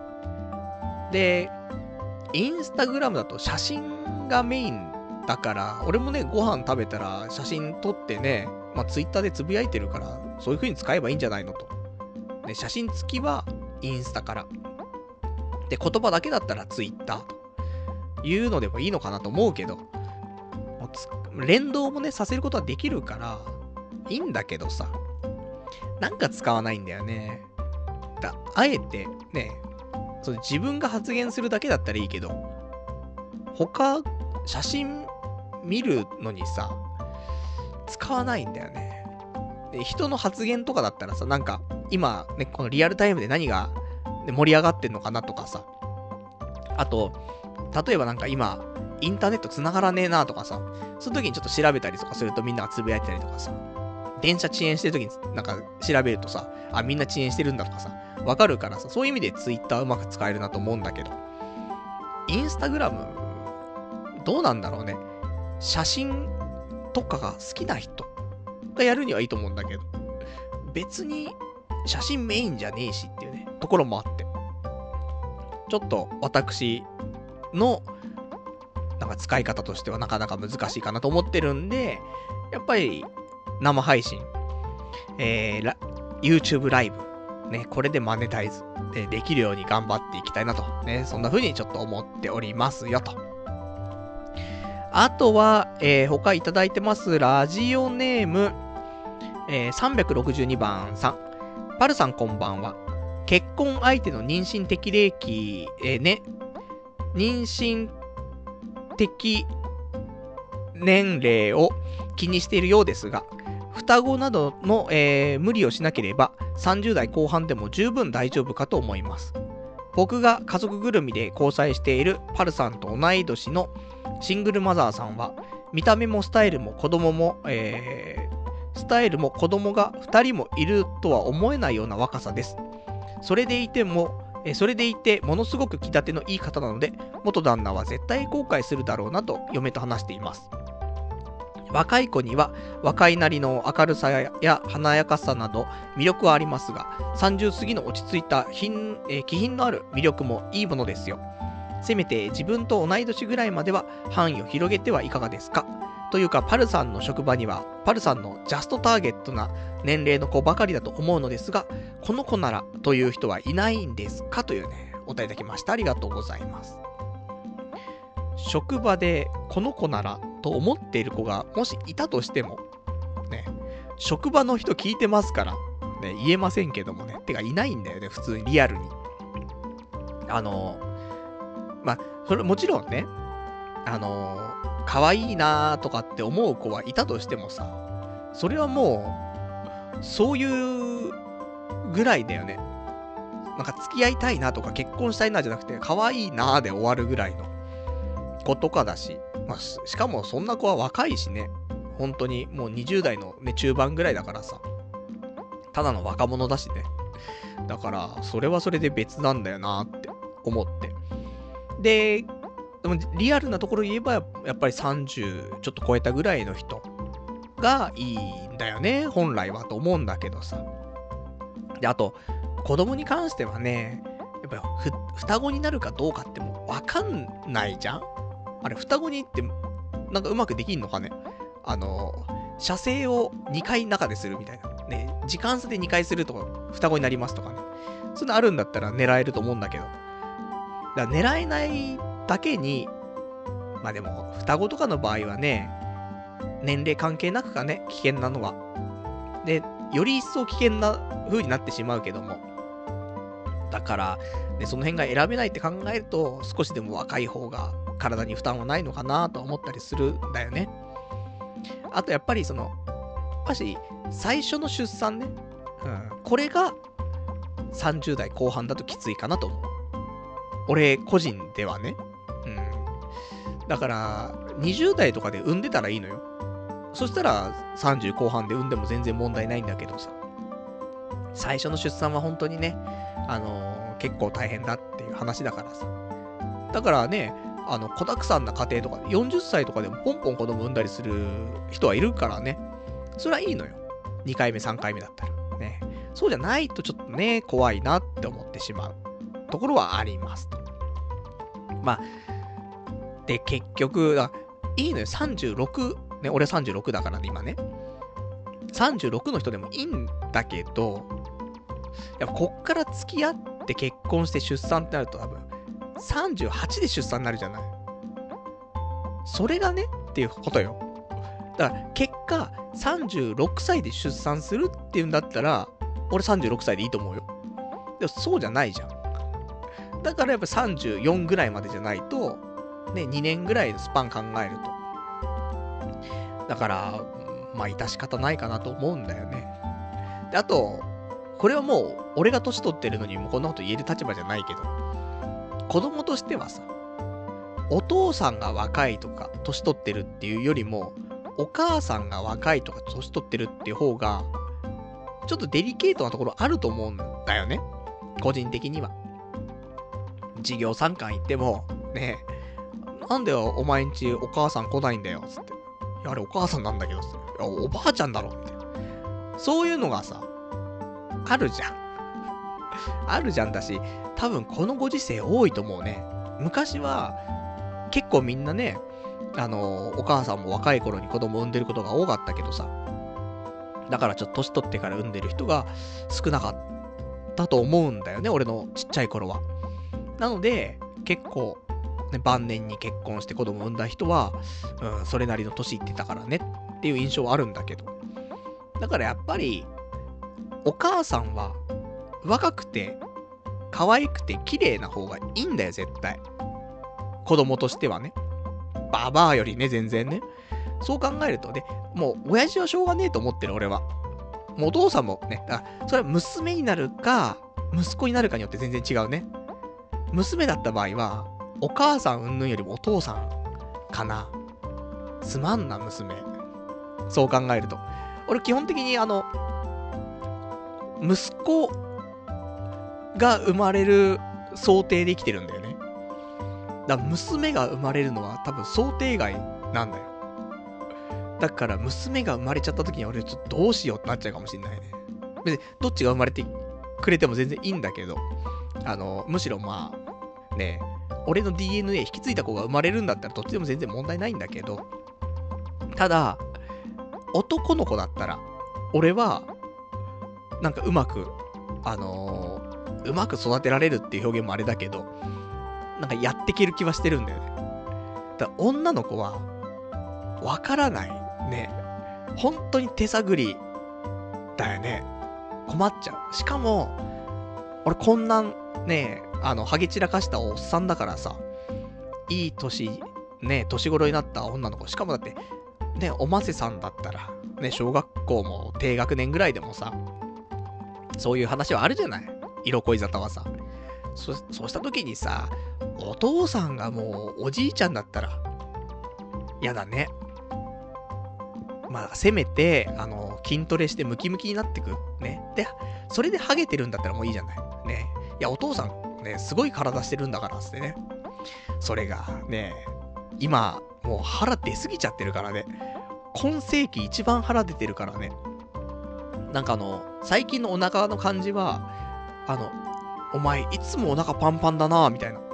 ね、いつもお前満腹までご飯食べてるなっていう感じのお腹になっちゃってるんでね。やっぱさすがにね、じゃなかったら俺も毎週ね、マラソンしたりしないからね。そのぐらい、えー、ちょっと切羽詰まってますってところなんでね。そんなんで。まあ、あのー、30過ぎの女性も、ね、今までずっと29と言ってましたけど、全然いいと思ってます。ただ、やっぱり出産のタイミングを考えると、34までかなと、ね、思ってます。俺がちょっと年取ってるのは申し訳ないけども、と、ね。えー、まあ、母体はね、何かと負担が大きいので、というところでね、そんな風に考えたりしますよってことですね。じゃあ、もうお時間、結構来てるんでね、意外と喋ること今日ねえじゃんって思いつつもね、お時間も経ってしまってるのでね、あと、いくつか、お便り読んでね、終わりにしたいと思います。ラジオネーム、ラビットひかささん。久しぶりに聞いたんですが、メンタル強くなってますねっていうね、お便りいきました。ありがとうございます。いや、そうよ。ほんとこの1ヶ月2ヶ月でボディ打たれまくったら、腹筋がバキバキになったっていうね、いう感じで、あの、よかったら、先週の放送、えー、423回かな、を聞いていただけると、その集大成がね、伝わるかなと思いますから。メンタル強くなったっていうか、もう仕方ねえなっていうところもあるし、自分のスタンスもあるしね。なんかその辺がね、ちょっと、うん、出来上がったかなと思ってるんで、ね、よかったなと、逆に良かったなと、ね、今回の件は良かったなと思っておりますよ、というところです。あとはいただいてます。じゃあこれ最後かな。ラジオネーム右手専用うちわさん。若い頃、ウェイに使い込まれたもうウェイっていう表現がちょっとあれですけどもね。うん。若い頃、ウェイに使い込まれた女を、給料の大半をかけて養う年だから、子供も産めない、養子もどんどん劣化していく。もしかして、いい年して結婚したがる女って、ゴミなのでは？っていうね、お答えいただきました。ありがとうございます。極論が来ましたね。あの、若い頃、ウェイに使い込まれていた女をってね。あのウェイってあれですよ。あの、ウェイってやってる、ああいう、ちょっと頭のね、おかしい男たちね。に、使い込まれていた女ってね。で、その女に、給料の大半をかけてね、養う。ね。で、年だから子供も産めない。ね。養子もどんどん劣化していく。ね。うん。女ってゴミなのではっていうね。お話なんですけど、どうなんでしょうか。でも、ね、若い頃、ウェイにつけ、えー、使い込まれていない女性もいるし、ね、あと、お金をね、出して養うとはしなくても、で、共働きしてくれる女性もいるし、で、子供もね、ギリ30も中盤ぐらいだったらまだ産めるし、ね、養子も最近のね、女性は、まあみんななんか、結構若いじゃない。っていうのもあるから、ゴミじゃないんじゃないみたいな。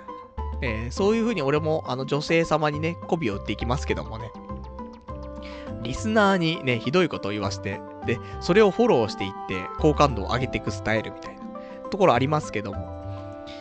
まあでも、これがね、俺、こういうタイプの女性もいるんじゃないって言って、お茶を濁しましたけど、本当にね、ウェイに使い込まれて、で、しかも専業主婦で、で、子供を産めなくて、で、養子も劣化していくんであればゴミだと思いますよ。でも、興味いないから、そんな人。でも何個かはね、当てはまるのいると思うけど、ウェイに使い込まれたような女性であれば、養子には気をつけると思うんだよね。だから、これが両方とも成立することはないと。ね、考えると、まあ、で、あと、専業主婦であれば、ね、あのー、子供が多分いると思うよ。で、共働きであれば、子供は産まないとか、産めないとかってあるかもしんないから。ここも、あんまりね、あのー、一緒に存在しないんじゃないかなと思うから。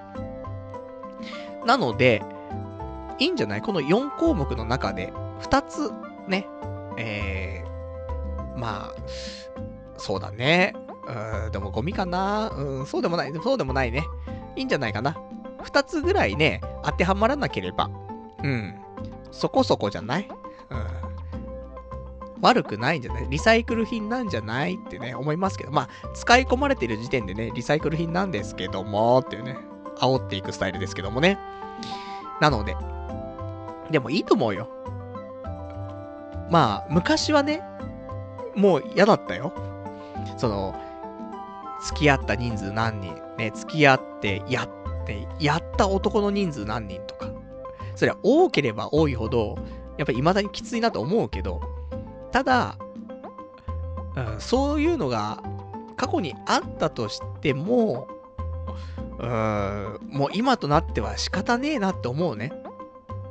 できればそうじゃない方がいいけど。でも、毎日見る、ね、目の前にいる女性が、全然好みじゃないというか、でも見たくもねえ顔。で、処女っていうのと、過去にはいろいろあったけど、まあ今はなんとか落ち着いて、で、今後もそういうのなないかなみたいな。それで、多少見た目が好み。だったら、うん、多少見た目が好みの方を選んじゃうかもしんないね、今は。そっちを重視して、過去のね、そういう乱れたね、ところは、うん、目をつぶるというか、どっちを優先させるのっていうとそうなってきてるかもしんないね。昔はね、処女中ではありましたけどもね。うん、それでもいいかななんてね、思ってしまうところは正直ございますよというところだね。じゃあ、そんなんで、えー、もう今日もね、長々とお話ししてしまいましたからね、この辺でというところでね、えー、なかなか2時間半近くやってしまいましたけどもね、えー、今日この辺でというところでございます。で、来週は2月の5日の日曜日、またね、22時からやっていきたいと思いますんでね、よかったら聞いていただきたいと思っております。うん、今日ちょっとね、紙、紙、甘噛みしつつね、お話ししておりましたけどもね。まあもう2月入っちゃうということでね、1月あっという間。ね、もう今日1月もう29終わって30日だったでしょ。早いよ。1年間12分の1が終わってしまいましたけど、皆さん何かしましたか？してない。やばい。ね。なので、やっぱり、あの、今年の抱負、これをちゃんと掲げてないから、なんか目標がね、定まってないよね。